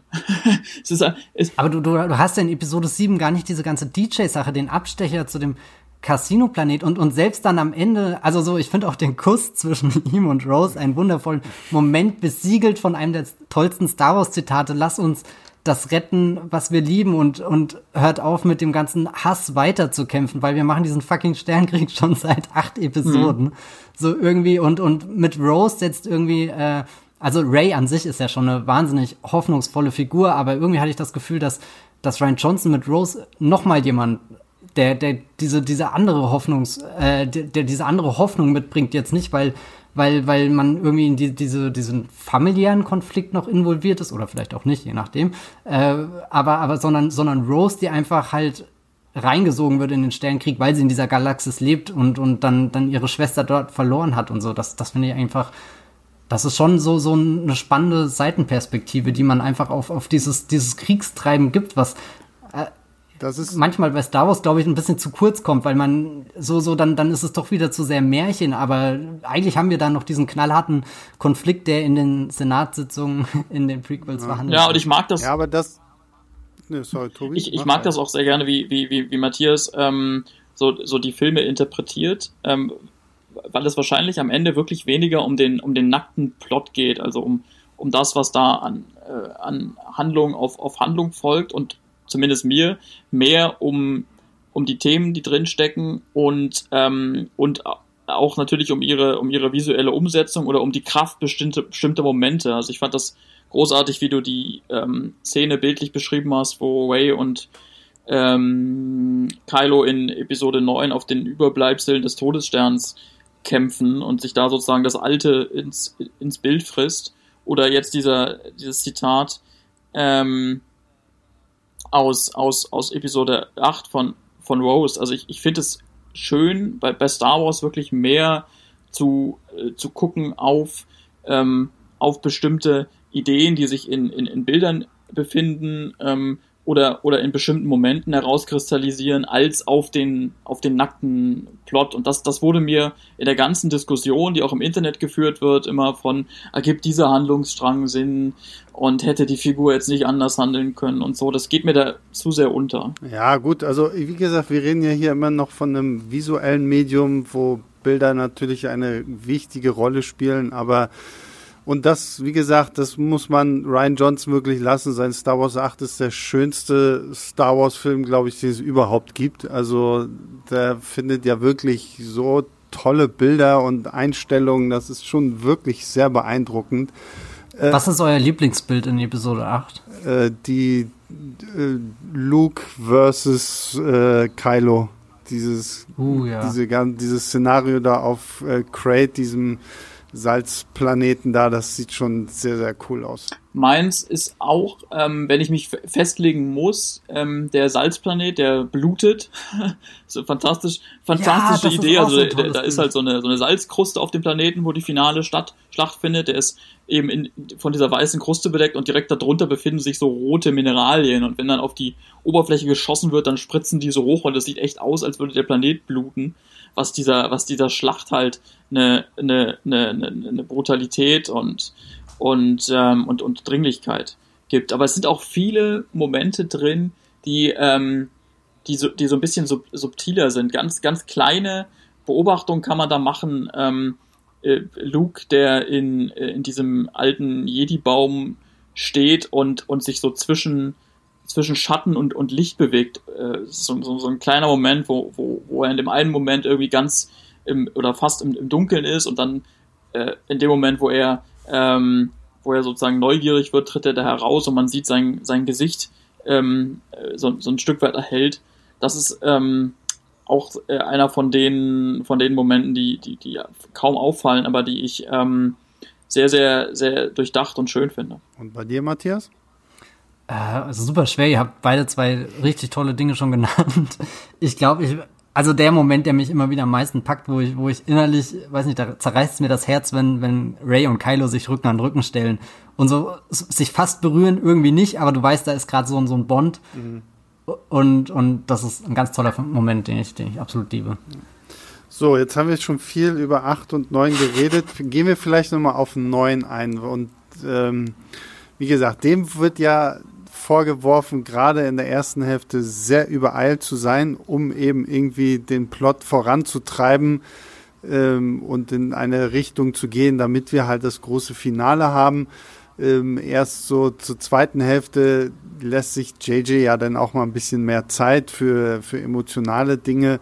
Wie steht ihr zu neun? Und dann halt einfach auch nochmal so die Frage, so wie ist die Trilogie für euch als Gesamtbild zu sehen? Also grandioser Einstiegstext. Ich, darüber haben wir heute noch viel zu wenig geredet, überhaupt über die, über die Qualität von Einstiegstexten. Ähm, äh, ein Ranking in, ähm, in, in, Klammern und über die Musik von John Williams haben wir auch noch nicht genug geredet, aber egal, man kann nicht alles machen. Ähm, nee, also der, der, der, der Film ist völlig irre am Anfang. Das ist, J.J. Äh, Abrams beschmeißt einen schon in dieser Opening Call, in dem Lauftext, ähm, der durchs All fliegt, mit, mit, mit, mit, mit irgendwelchen äh, äh, sozusagen ähm, äh, Beso Besonderheiten, äh, die, die sich da auf einmal ergeben. Also die, die Toten sprechen irgendwie so heißt es und der Imperator ist, ist, mhm. ist zurück, aber man, äh, Kylo hat einen Weg gefunden, zu ihm zu kommen und so. Man wird da wirklich vollgeschmissen mit, mit, mit Informationen ähm, und so geht die ganze, der ganze Einstieg auch weiter. Also es ist, es ist eine unfassbare Hatz durch, ähm, durch Plotpunkte, die mir auch wirklich wieder relativ egal waren. Ich, ich verstehe, dass man damit ein Problem hat. Es ist alles andere als, als elegant erzählt, dieser Film am Anfang. Ähm, aber ich muss sagen, JJ hat das halt äh, mit, mit einem sehr schönen Schwung gemacht. Also ich habe ich hab sozusagen einfach die, mh, hm, die Fahrt genossen, könnte man sagen. Und da gar nicht so viel über diese, diese, diese, diese Punkte nachgedacht. Das heißt, das, das hat mich dann am Ende auch nicht, nicht besonders äh, gestört oder so. Aber der Film ist ähm, verglichen gerade mit 8 halt, ähm, ja, also die, die Sensibilität fehlt dann ein Stück weit. Ich, ich finde ihn auch nicht so, so stark inszeniert ähm, wie der und er hat halt das, das allgemeine, Pro also wie der achte, und er hat halt das allgemeine Problem von, ähm, von, von Abschlüssen nochmal gesteigert Nämlich, er, er, muss halt irgendwie die, die Handlung zu Ende bringen, weil die Zuschauer das erwarten. Und er muss nicht nur die Handlung von 7 und 8 zu Ende bringen, wo man ja, wie wir auch gesehen haben, schon diskutieren kann, äh, ob, ob er das gut macht, sondern er soll auch noch die gesamte Handlung dieser ähm, neuen Filme zu Ende bringen. So ist er ganz klar angelegt. Das wurde, wurde mehrfach gesagt von den Beteiligten und das sieht man auch im Film. Und das, ich, das kann, glaube ich, ein Film gar nicht schaffen. Also ich, ich, ich glaube, das ist, das ist schlicht zu viel. Also als, als, als Erwartung an, an einen Film, der aber auch von den Machern oder die ja auch von den Machern selber, ähm, selber gehegt wurde. Ich hatte auch immer ein bisschen das Gefühl, dass sie sich dieses, das wird das Finale der Skywalker-Saga irgendwie übergestülpt haben, weil sie dachten, sie ähm, betreiben vielleicht Schadensbegrenzung, nachdem Episode 8 so polarisiert Auch eine Marketingmaßnahme, ne? das darf man nicht vergessen. Ja, ja, also. natürlich, so, so, so ein richtiger Move auch, dass du irgendwie auf der Celebration den Imperator enthüllst mit seinem Lachen, Ian McDermott da auf die Bühne holst und so. Mm, das ist, glaube ich, der, der, der unausgegorenste Teil irgendwie in diesem, in, in, in der Sequel-Trilogie, aber dann speziell in Episode 9, wie, wie sie ihn versuchen da zurückzubringen, auch wenn sie richtig tolle Momente mit ihm haben. Also allein wie Kylo Ren da runtergeht in diese Gruft, in das Grabmal, den, den, den Geist der Vergangenheit beschwört, so er hätte ihn da auch einfach brüten lassen. Und wie das blitzt auf diesem Planeten. Ja, ja, das auch auch wie wie wie wie du siehst, okay, da ist eine Kapuzengestalt, aber du weißt nicht, wer drunter ist und dann hast du so zwei, drei Blitze, die halt richtig ins Gesicht feuern und dann schau die halt einfach der Tod an mit seinen, seinen Augen und äh, das ist, sind schon starke Bilder, aber insgesamt habe ich das Gefühl, wenn, wenn das Drehbuch ein bisschen ja, ich, weiß, ich weigere mich zu glauben, dass es halt irgendwie, dass das die einzige Notlösung war, um jetzt so einen, so einen neuen ähm, großen Bösewicht zu finden. Also so, ich bin immer noch der Meinung, ein sehr gutes Drehbuch hätte mit diesem Abgang von Snoke besser umgehen können, auch wenn ich irgendwie verstehe, dass, dass der Imperator als der, der Puppenspieler, der seit, seit neun Filmen irgendwie da heimlich im Hintergrund die Zügel zieht und so, das, das, das ist auch schon ein Bild, was mir irgendwie gefällt, gerade auf der, der metaphorischen Ebene. Und wenn man dann die, die, die bedenkt, dass George Lucas auch schon immer ein Fable dafür hatte, Dinge zu spiegeln, Dinge zu wiederholen, leicht zu variieren, aber in den äh, Aufstellungen irgendwie doch sehr, sehr ähnlich ist, als könntest du alle Trilogien äh, schablonenmäßig übereinander legen und findest überall ein, ein kleines Ebenbild. Und, und da ist ja dann natürlich Episode 9 der interessante Film, ob denn jetzt endlich was passiert im Sinne von, wir haben jetzt schon zweimal erlebt, wie der, der Auserwählte in Anführungsstrichen gescheitert ist, also wie, wie Anakin Skywalker zu Darth Vader wurde und auch der, der Sieg von Luke nur ein, ein temporärer war so, äh, was, was, was bringt jetzt Ray, die, die da vielleicht niemand ist, aber die vielleicht auch einfach zur mächtigsten Familie in der Galaxis gehört, ähm, so, so, so, was bringt, findet sie da einen neuen Weg und, und wie, wie schlägt sie sich da mit ihrem verbündeten, verfeindeten Kylo Ren? Also, so, da, das ist so, so der, der, der, der, der sprudelnde Punkt bei, bei Episode 9, wo, wo ich den Atem anhalte und immer warte, äh, und immer gucke, was, was ist jetzt das nächste, was passiert, wie, für was entscheiden sie sich, äh, können, wiederholt sich die Geschichte erneut, also trägt sich dieser, dieser, dieser Generationenkonflikt einfach nur weiter in die nächste Runde oder finden Sie etwas wie eben die, die Balance in der Macht? Gibt es da einen, einen Ausgleich und dann hast du am Ende auch nochmal diesen, diesen großen Raum, wo, wo, wo sie eigentlich erst alleine ist. Im Hintergrund sind diese Scharen von vermummten Figuren, die, die, da musste ich hier an das Finale von äh, dem äh, Matrix äh, Revolutions denken, wo, Stimmt, wo Neo ja. auch allein gegen diese Übermacht an, an Smiths-Klon kämpft, aber also eigentlich kämpft er ja nur gegen einen und das ist ja ein Kampf wie, wie bei der Götterdämmerung und alle anderen stehen nur außen rum und äh, sind gespannt des Spektakels, weil sie innerlich schon glauben zu wissen, wie es ausgeht und, und der Imperator ist sich seiner Sache ja auch sehr, sehr sicher, wird dann aber eben mit dem, mit dem einen irgendwie, ähm, also oder, oder wird im Endeffekt sein, sein eigener Hochmut wird ihm zu Verhängnis. Das, was schon Count Dooku zum jungen Anakin Skywalker sagte, Hochmut kommt vor dem Fall, hat dann Ray auch äh, ihrem, ihrem äh, Vorfahren da gelehrt und, und ja, ich, also so, der, der hat schon wahnsinnig starke, kraftvolle Momente. Ich denke auch gern an diese letzte Begegnung mit Han Solo zurück, wo, wo Kylo Ren dann sehr verloren da auf, auf dieser Klippe steht, was ja auch wieder den Moment aus Episode 7 mhm. spiegelt, wo, wo er seinen Vater tötet und, und wie, wie, wie Harrison Ford in diesen, weiß nicht, was sind das, 30 Sekunden, 40, 50 Sekunden, das ist ja sehr wenig, aber wie viel Menschlichkeit und Nähe und, und was für ein Gefühl er da über den, die, die zerbrochene äh, Familie irgendwie mitbringt, die da jetzt steht und, und ich finde auch sehr schön, oder, oder was heißt sehr schön, ich meine, dass, dass äh, ähm, äh, Leia so, so eine kleine Rolle in dem Film hat, da, dafür können, können ja äh, Chris Terry und J.J. Abrams ziemlich wenig. Dass Carrie Fisher stirbt, das ist einfach was, keine Ahnung, da, das überfordert, glaube ich, jeden.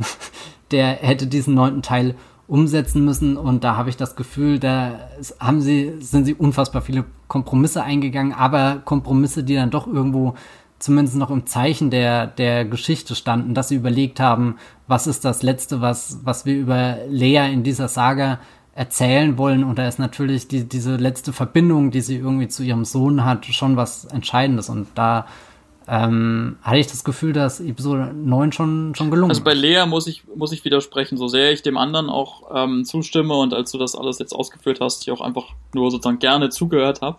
Aber ähm, ich, ich finde, äh, nicht, dass die in den Sequels gut mit Leia umgegangen sind. Äh, natürlich hat ähm, oder hatten die Macher bei, bei 9 das Riesenproblem, dass Carrie Fisher halt verstorben ist Ende 2016, also einige Zeit vor Beginn der Dreharbeiten und die große Ironie daran ist auch, also die große Ironie sozusagen neben der Tragik ist, dass ähm, sie vorhatten, es wurde jedenfalls immer gesagt, ihr in, in 9 ihre bisher größte Rolle zu geben. Ne? Also Han Solo hatte mhm. die größte in, in sieben, Luke die größte von den alten zumindest jeweils gesehen. in, in 8 und, und Leia sollte die größte in 9 bekommen und dann ging das natürlich nicht mehr. Und ich verstehe, dass das, dass das ein Riesenproblem ist und, und technisch, technisch total beeindruckend, wie man da aus alten Aufnahmen, die, die früher gemacht wurden, diese, diese Figur rekonstruiert. Aber es wurde eben auch gesagt von J.J. Abrams, dass sie ähm, mit, mit, mit, mit Lea das gemacht haben im Film, was sie eh schon vorhatten. Also zumindest das erzählt haben über sie, was sie immer vorhatten. Nicht in dem Umfang, klar, weil, weil die, sie nicht mehr das spielen konnte, aber sie haben um, ungefähr sozusagen der Rolle den Abschluss gegeben, den sie vorhatten. Und da fand ich ihn halt ein bisschen schwach. Also gerade wenn es wieder darum geht, ob, ob Figuren Entwicklungen durchmachen. Ne? Ähm, Han Solo hat, hat seine, seine kleine Entwicklung ähm, dahingehend, dass er äh, sozusagen von dem ähm, rücksichtslosen Schmuggler zum ähm, liebevollen Vater wird, wenn man äh, das so sagen will, gerade in dem Moment ähm, nochmal sehr schön ähm, zur Geltung kommend, den du äh, so toll beschrieben hast, Matthias, wo er ähm, eben Kylo trifft, sein, seinen Sohn nochmal wieder trifft in, in, in, Star Wars 9. Und, und Luke hat seinen, seinen eigenen Arc, dass er halt äh, am Ende seiner Tage noch, noch, noch lernt, dass auch Meister, Jedi-Meister sich, sich, sich irren können in dieser, in dieser tollen Szene, wo, wo Yoda als Geist wiederkommt und ihm mit seinem Stock auf den Kopf kloppt und sagt, Mann, also er sagt, ich, ich will gar nicht Yoda nachmachen, das kann ich, kann ich nicht, nicht gut genug, aber sinngemäß ähm, sagt, ja, äh, du, du, du, du Trottel, auch, auch Meister können sich irren, gib das weiter, ne? Toll. Aber Lea, ähm, ich habe nicht den Eindruck, dass, dass irgendjemand, auch von, von Anfang an, also von, von sieben an, wusste, was sie mit dieser Figur eigentlich machen wollen, außer dass sie dann vielleicht am Ende irgendwie dabei äh, eine maßgebliche Rolle spielt, den, den Sohn zurück ins, in, in, ins Licht zu holen. Also ich, ich sehe da keine, keine Ent äh, Entwicklung und, und, und keinen interessanten Konflikt für sie. Ja, das ist ja auch so ein bisschen das Problem, was sie einfach hatten. Ne? In Episode 7 ist sie nur kurz da, in Episode 8 liegt sie geführt die Hälfte des Films im Koma.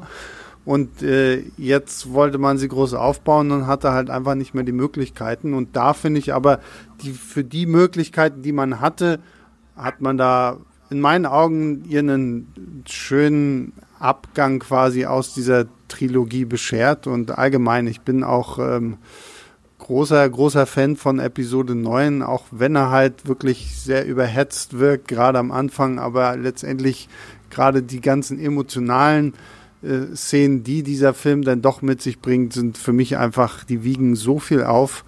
Und ähm, ja, aber jetzt meine Frage an euch. Wie seht ihr denn die Trilogie als, als Ganzes? Ist es eine, eine schlüssige Trilogie? Ist es wie, wie die anderen beiden Trilogien oder kann man da nicht abstreiten, dass da ein paar Fehler gemacht worden sind. Na, ich glaube, man sieht schon, ähm, dass da unterschiedliche Filmemacher dran waren. Das ist äh, ziemlich, ziemlich offensichtlich. Die Frage ist nur, ob man das halt so, so schlimm findet. Ne? Das, ähm, da sind wir ja unterschiedlicher Meinung. Und die andere Frage ist, ob, ob Star Wars überhaupt jemals so wirklich sozusagen ähm, sch schlüssig war. Also wenn man sich anschaut, dass ja auch die, die Originaltrilogie, dass ja auch an der Originaltrilogie ähm, unterschiedliche Leute beteiligt waren. Es ist ja nicht so, dass, dass, dass George Lucas sich das sozusagen alles alleine ausgedacht hat. Ähm, dann, dann sieht man auch da sozusagen inhaltliche Brüche und, und bei den Prequels könnte man sagen, na gut, die, die kommen zwar wirklich ähm, so sehr aus einem Kopf ähm, wie, wie keine andere dieser Reihen, aber dafür passt das tonal irgendwie vorne und hinten nicht zusammen. Ne? Ähm, das heißt, diese, diese Brüchigkeit, ähm, die, die ähm, inhaltliche Art, den, den Sequels vorgeworfen wird, äh, die, die kann man bei Star Wars auch, ähm, auch an anderen Stellen, an anderen Trilogien ausmachen. Und äh, gerade deswegen. Aber da finde ich zum Beispiel die Brüchigkeit eher in einem Unterschied zwischen Prequel-Trilogie und Originaltrilogie als innerhalb der einzelnen Trilogien. Mhm. Weil das meinte ich ja vorhin schon. So, die Prequel-Trilogie ist für mich inhaltlich super schlüssig. Also das finde ich grandios, wie halt wirklich die Story eigentlich da durchgeführt wird. Und klar, ich meine, die Originaltrilogie, George Lucas hat ja damals nie geglaubt, dass er nach Krieg der Sterne noch einen weiteren Film in diesem Universum drehen wird, weil er sich einfach nicht sicher war, ob dieser Film ein Erfolg wird oder nicht. Und dadurch ist der erste Film ja auch recht abgeschlossen in sich und äh, quasi erst äh, Episode 5 und 6 bauen sich da dann weiter aus? Und äh, da muss ich für mich einfach sagen, ist die Sequel-Trilogie für mich schon die narrativ brüchigste, weil es doch einfach hier und da sehr viel hin und her ist, weil man wirklich schon merkt, dass da so ein bisschen Ryan Johnson seinen eigenen Kopf hatte und einfach viele Sachen für sich anders interpretiert hatte, als man sie vielleicht im großen Schema der Story gerne gemacht Aber auch haben durfte, und, ne? Also es war ja sozusagen alles, alles Ja, und das finde und das finde das finde ich ist noch viel schlimmer, dass man tatsächlich, da kann man Ryan Johnson ja eigentlich schon gar keinen Vorwurf machen, weil wenn sie ihm sagen, du mach was du willst, klar, welcher Filmemacher würde dann nicht sagen, okay, dann mache ich, was ich will. Dass da aber nicht jemand drauf achtet, dass wir hier irgendwie eine halbwegs kohärente Story erzählen wollen, das finde ich tatsächlich ein bisschen schade an der Sequel-Trilogie, so sehr ich sie auch mag. So, Matthias, jetzt darfst du wieder. wir reichen hier den, den Staffelstab rum. Das ähm, Lichtschwert. Ich finde das eigentlich sehr fast. Das Lichtschwert, ja. Welches denn? Welche Farbe? Äh, für mich ähm, mittlerweile gelb. Uh. Sebastian, welche Farbe bei dir? Ähm, ich ich habe wie schon in Star Wars Fallen Order, dem tollen, tollen Spiel, was ich auf Platinum-Level durchgespielt habe, will ich nochmal uh. angeben. Ähm, ich habe immer blau gewählt. Und ich bleibe Ja, ich glaube, blau ist auch mein, mein, mein Farb. Ja. Ähm, Gott, das waren jetzt schon so viele Punkte, äh, die, die, die ihr genannt habt, wo ich auch teils zustimmen kann, teils wieder nicht. Ähm, klar, es ist nicht so wie die Prequel-Trilogie, die, die, ist, die ist sehr, sehr, sehr, sehr schlüssig, sehr bündig, irgendwo fast schon kompakt. Äh, also ein, ein Paket geschnürt hat der George Lucas da und das dann äh, ins Kino gebracht, weil, ja, ich weiß nicht, es, es fällt mir immer sehr schwer, das zu beurteilen, weil ich ja allein durch meinen Beruf hier auch irgendwie sehr tief drin steckt, was diese ganzen Produktionsgeschichten außenrum angeht. Mhm. Und ich weiß nie, ob das jetzt den, meiner Bewertung der Filme irgendwie zugute kommt oder nicht, dass ich halt sehr viel über die ganzen Hintergründe weiß. Ich meine, allein Episode 9 hat ja die Hölle durchgemacht, was du an so einer Blockbuster-Produktion eigentlich durchmachen kannst mit nicht nur ist eine deiner Hauptdarstellerinnen gestorben, sondern du hattest ja erstmal einen ganz anderen Regisseur engagiert, der ein Skript geschrieben hat und äh, der dann äh, äh, kurzfristig gefeuert wurde und dann holst du irgendwie J.J. Abrams zurück. Ich, ich finde irgendwie, das hat immer was Schönes irgendwie. J.J. Abrams fängt diese Trilogie an und er beendet sie auch. Und in der Mitte hast du dann Ryan Johnson. Also irgendwo ergibt sich für mich in meinem Kopf da auch eine kleine ähm, Symmetrie. Allerdings muss ich auch sagen, dass J.J. Abrams deutlich besser daran ist, Geschichten anzufangen, als sie wirklich zu beenden. Und das merkt man einfach in seiner Filmografie. Was er da hauptsächlich macht, ist halt irgendwo da neue Impulse zu geben, Figuren wie, wie Ray, Finn und Poe einzuführen. Aber ja, keine Ahnung, ich glaube, es, es wäre fast besser gewesen, wenn jemand wie Ryan Johnson das auch zu Ende gebracht hätte. Dann also jemand, der, der, der sich nochmal so, so ganz tief hineindenkt, weil ich habe oft das Gefühl, dass der, dass der Peak der Trilogie dramaturgisch eigentlich schon im zweiten Teil erreicht ist. Also da steht am meisten auf dem Spiel und da geht es um die wichtigsten Entscheidungen. Das habe ich zum Beispiel bei der Originaltrilogie nicht. Da hat zwar Episode 5 auch diesen riesengroßen Darth Vader-Moment, aber du hast halt in Episode 6 auch noch den Endkampf gegen den Imperator mit einem weiteren riesengroßen Darth Vader-Moment und dann natürlich auch noch den größten Knall, dadurch, dass der Todesstern nochmal in die Luft äh, gejagt wird und gut, die Rache des Sith hat sowieso das perfekte Finale dadurch, dass, dass da ja alles zusammenläuft. Da, da hast du ja, äh, du kennst eigentlich den Ausgang der Geschichte, aber jetzt siehst du vor deinen Augen, wie das letzte Puzzleteil eingefügt wird und das ist einfach ein erhabener Moment, selbst wenn du dir schon seit, seit Minuten lang ausmalen kannst, wie das Bild im Endeffekt aussieht. Es hat einfach was sehr Erfüllendes, das zu sehen, wie, wie das dann vollkommen wird und ähm, da würde ich, ja, da, da sagt Episode 9 schon, schon minimal manchmal ein bisschen ab. Ich, ich weiß nicht, ich finde sie aber schlussendlich sehr, sehr stimmig, was, was die Motive angeht, die, die erzählt werden, was, was die äh, drei, vier Hauptfiguren angeht, die neu eingeführt wurden. Ich, ich äh, äh, mag, was sie mit den alten Helden machen, wie sie sie nochmal zurückholen, was sie für Wege finden, um sich zu verabschieden. Auch wenn, wie Tobias das vorhin äh, erzählt hat, mit Leia, gut, da wäre definitiv wahrscheinlich mehr möglich gewesen. Ich habe auch das Gefühl, sie haben jetzt erst in den letzten Jahren erkannt, wie, wie beliebt Leia einfach ist Also so, so ist es ein Selbstläufer Luke Skywalker in diese Saga zurückholen und Han Solo ist einfach cool. Aber ich glaube, aus Lea schlau zu werden, da, da muss man schon ein bisschen mehr nachdenken und dann, dann merkt irgendwie Disney, dass, dass sie eigentlich genau, also sie gehört zu diesen großen drei Star Wars Helden und das haben sie vielleicht da am Anfang in Episode 7 auch ein bisschen unterschätzt, als sie sie fast schon von, von Cameo nur reinholen, auch wenn mir die Szene sehr gefällt, als Han Solo und, und Leia sich zum ersten Mal wieder ja. begegnen und, und 3PO wirklich so rein pl äh, platzt in die Szene und du als Zuschauer genauso reagierst wie die Figuren im Film und dir einfach nur wünscht, er hätte diesen magischen Moment nicht unterbrochen, aber J.J. Abrams schenkt dann einem trotzdem noch die, die schöne Totale, wo sie da zusammenstehen, sich anschauen, nicht so recht wissen, was sie sagen sollen. Nach, nach all der Zeit sind wir jetzt wieder da. Ähm, also ich finde die, die, die, die, diese Sequel-Trilogie ist bestimmt nicht perfekt, aber mhm. ich liebe sie trotzdem. Ja. Bin mir nicht mehr sicher, aber hat, Sebastian, hattest du danach gefragt, wie wir die im Vergleich zu den anderen Trilogien finden? Nee, ich wollte jetzt einfach nur wissen, wie du sie ansehen Okay, findest. okay, gut, gut. Das, also. Wir machen kein Trilogien-Ranking. nee, genau, nee, das ähm, nicht. Aber ich bin, bin da vollkommen bei dir, Matthias. Also ich finde die Trilogie an sich auch. Klar, sie ist wirklich nicht perfekt, aber ich kann sie mir trotzdem gerne angucken und äh, ja, bin schon heiß drauf, wenn jetzt endlich Rise of Skywalker kommt, weil den Film mag ich wirklich sehr und dass ich mir den dann auch nochmal gemütlich zu Hause angucken kann. Welchen habt ihr denn jetzt von den neuen am öftesten im Kino gesehen?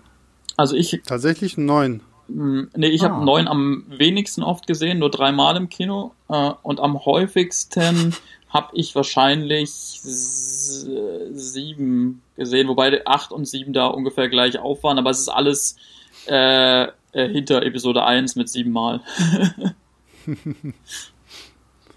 Bei dir, Matthias? Ja, ich weiß gar nicht genau. Wahrscheinlich auch acht, glaube ich. Ähm, vielleicht sieben öfter, weil da war, war eine größere Pause, da war mehr Hunger. Ja, ja. Aber ähm, ja, ich weiß es nicht genau. ja, interessant ist ja jetzt vor allem das, was, was ich eingangs auch meinte, dass man, dass man jetzt wirklich diesen, ähm, diesen großen Rundumschlag machen kann und, und sich das alles nochmal hintereinander, in welcher Reihenfolge auch immer angucken kann und dann vielleicht auch neu äh, teils darüber, darüber diskutieren kann. Ne? Also, ähm, dass, dass man dann auch so, so, so Bezüge vielleicht äh, entdeckt, die einem vorher nicht mehr, nicht mehr präsent waren, ne? weil, weil man irgendeinen Film gar nicht mehr so lange gesehen hatte. Und ich glaube, das ist jetzt eine Zeit, die sozusagen der, auch der Diskussion über, über Star Wars deswegen echt, echt helfen kann. Ja. Und wir haben ja jetzt wahnsinnig viel Zeit, über Star Wars zu diskutieren, bis mal der nächste Film überhaupt angekündigt wird. Gerade sagen, ich glaube, bis dahin wird erstmal jetzt ein bisschen Zeit ins Land streichen, weil ich glaube, da hat Disney jetzt selber auch so ein bisschen gemerkt, dass sie ihre ganze, das ganze Drumherum um diese neue Trilogie, das war ja schon sehr, sehr anstrengend. Auch wenn man so die, die Schauspieler reden hört und so, die, glaube ich, sind alle erstmal durch mit Star Wars und. Zehn Jahre warten, nicht, dann haben die Fans äh, sich, ja. sich abgeregt und alle haben, haben ja, wieder Lust und wir sind im sozusagen im nächsten Star Wars Frühling, wo, wo die Leute einfach richtig Bock haben, ähm, ähm, die, die, die Musik wieder, wieder im Kino zu hören und, und die nächste Geschichte zu sehen. Ja. Gut, damit äh, würde ich mal sagen, beenden wir unseren zwei Stunden Marathon über äh, Star Wars 1, 2, 3, 4, 5, 6, 7, 8 und 9. Ähm, ich bedanke mich an dieser Stelle ganz zuerst bei dir, Matthias. Vielleicht willst du an dieser Stelle auch nochmal kurz ein bisschen Werbung für Streamgestöber machen. Das haben wir jetzt ein bisschen äh, unterschlagen, weil wir so aufgeregt waren, äh, über Star Wars zu reden. Worüber redet ihr denn diese Woche bei Streamgestöber? Genau, äh, Streamgestöber, das ist der Movieplot Podcast. Ich weiß gar nicht, über was wir jetzt konkret in der nächsten Folge reden, weil wir haben gerade echt sehr viele Folgen, die wir einfach produziert haben. Also wir ja. haben, also hauptsächlich reden wir über alles, was man irgendwo streamen kann. Da können Netflix Neuerscheinungen dazu, genauso wie Filme, die zu Amazon kommen und die neuesten Sachen bei Disney Plus. Zuletzt ging es zum Beispiel um Extraction, diesen Chris Hemsworth-Film, äh, ja. der jetzt bei Netflix ist. Ich glaube, zu Supernatural befindet sich ein Podcast Check. Und äh, neulich hatten wir auch ganz äh, spannend, war das eine Kooperation mit den Serien-Junkies. Äh, vielleicht kennt ihr die Serien-Junkies.de. Das ist eine äh, Seite, die sich hauptsächlich mit äh, Serien beschäftigt. Und da haben wir zusammen quasi gebrainstormt, was können wir in dieser Corona-Krise an Serien, an tollen Sachen alle streamen und jetzt nicht unbedingt die, diese großen Namen, die immer wieder fallen, sondern vielleicht auch ein paar Entdeckung für den einen oder anderen. Genau, ja. und nicht wundern, falls Sie nicht in dieser Streamgestöber-Folge dabei sind. Wir haben da auch, wie auch hier bei äh, Filmstarts, ein rotierendes Team. Mhm. Äh, die Andrea, meine Kollegin und die Jenny, äh, die, die moderieren das meistens und die Gäste wechseln sich dann auch. Ja, sehr schön. Dann, da habt ihr es. Also hört auch bei Streamgestöber rein. Es kommt immer mittwochs, richtig? Genau, Mittwoch kommt äh, früh, gleich in aller Herrgottsfrüh kommt die neue große Folge, wo dann auch bestimmt so eine Stunde oder ein bisschen länger geht. Und zwischendrin haben wir jetzt diese kurzen Checks, mhm. wo wir ganz spontan auf ein, ein neues Streaming-Thema reagieren, was gerade so ja. veröffentlicht wird. Sehr cool. Ja, also vielen Dank dir, Matthias. Ähm, ja, vielen Dank für die Einladung. War eine sehr schöne Diskussion. Äh, auch dir, Tobias, vielen lieben Dank, dass du wieder mit dabei Klar, warst. Klar, ich hätte gerne noch weitergemacht. Ich, ich würde gerne eine ganze Podcast-Reihe mit, mit euch beiden starten. Ja. Ja, können wir jetzt nicht einfach wir, danach noch weiterreden? Ich weiß nicht, was habt ihr heute noch zu tun? also ich meine, wir haben ja noch längst nicht alles im Star Wars-Universum besprochen. Da sind ja noch die ganzen anderen Geschichten. Aber für die ist jetzt hier erstmal kein Platz, weil es geht um die Skywalker-Saga. Und äh, damit bedanke ich mich auch bei allen da draußen, die uns zuhören, die uns abonnieren, die uns liken, die uns E-Mails schicken. E-Mails könnt ihr wie immer schicken an leinwandliebe.filmstarts.de. Das bekommen wir auch, das lesen wir auch, wir antworten auch. Also wenn ihr Lob, Kritik, Anregungen habt, immer an leinwandliebe.filmstarts.de schicken.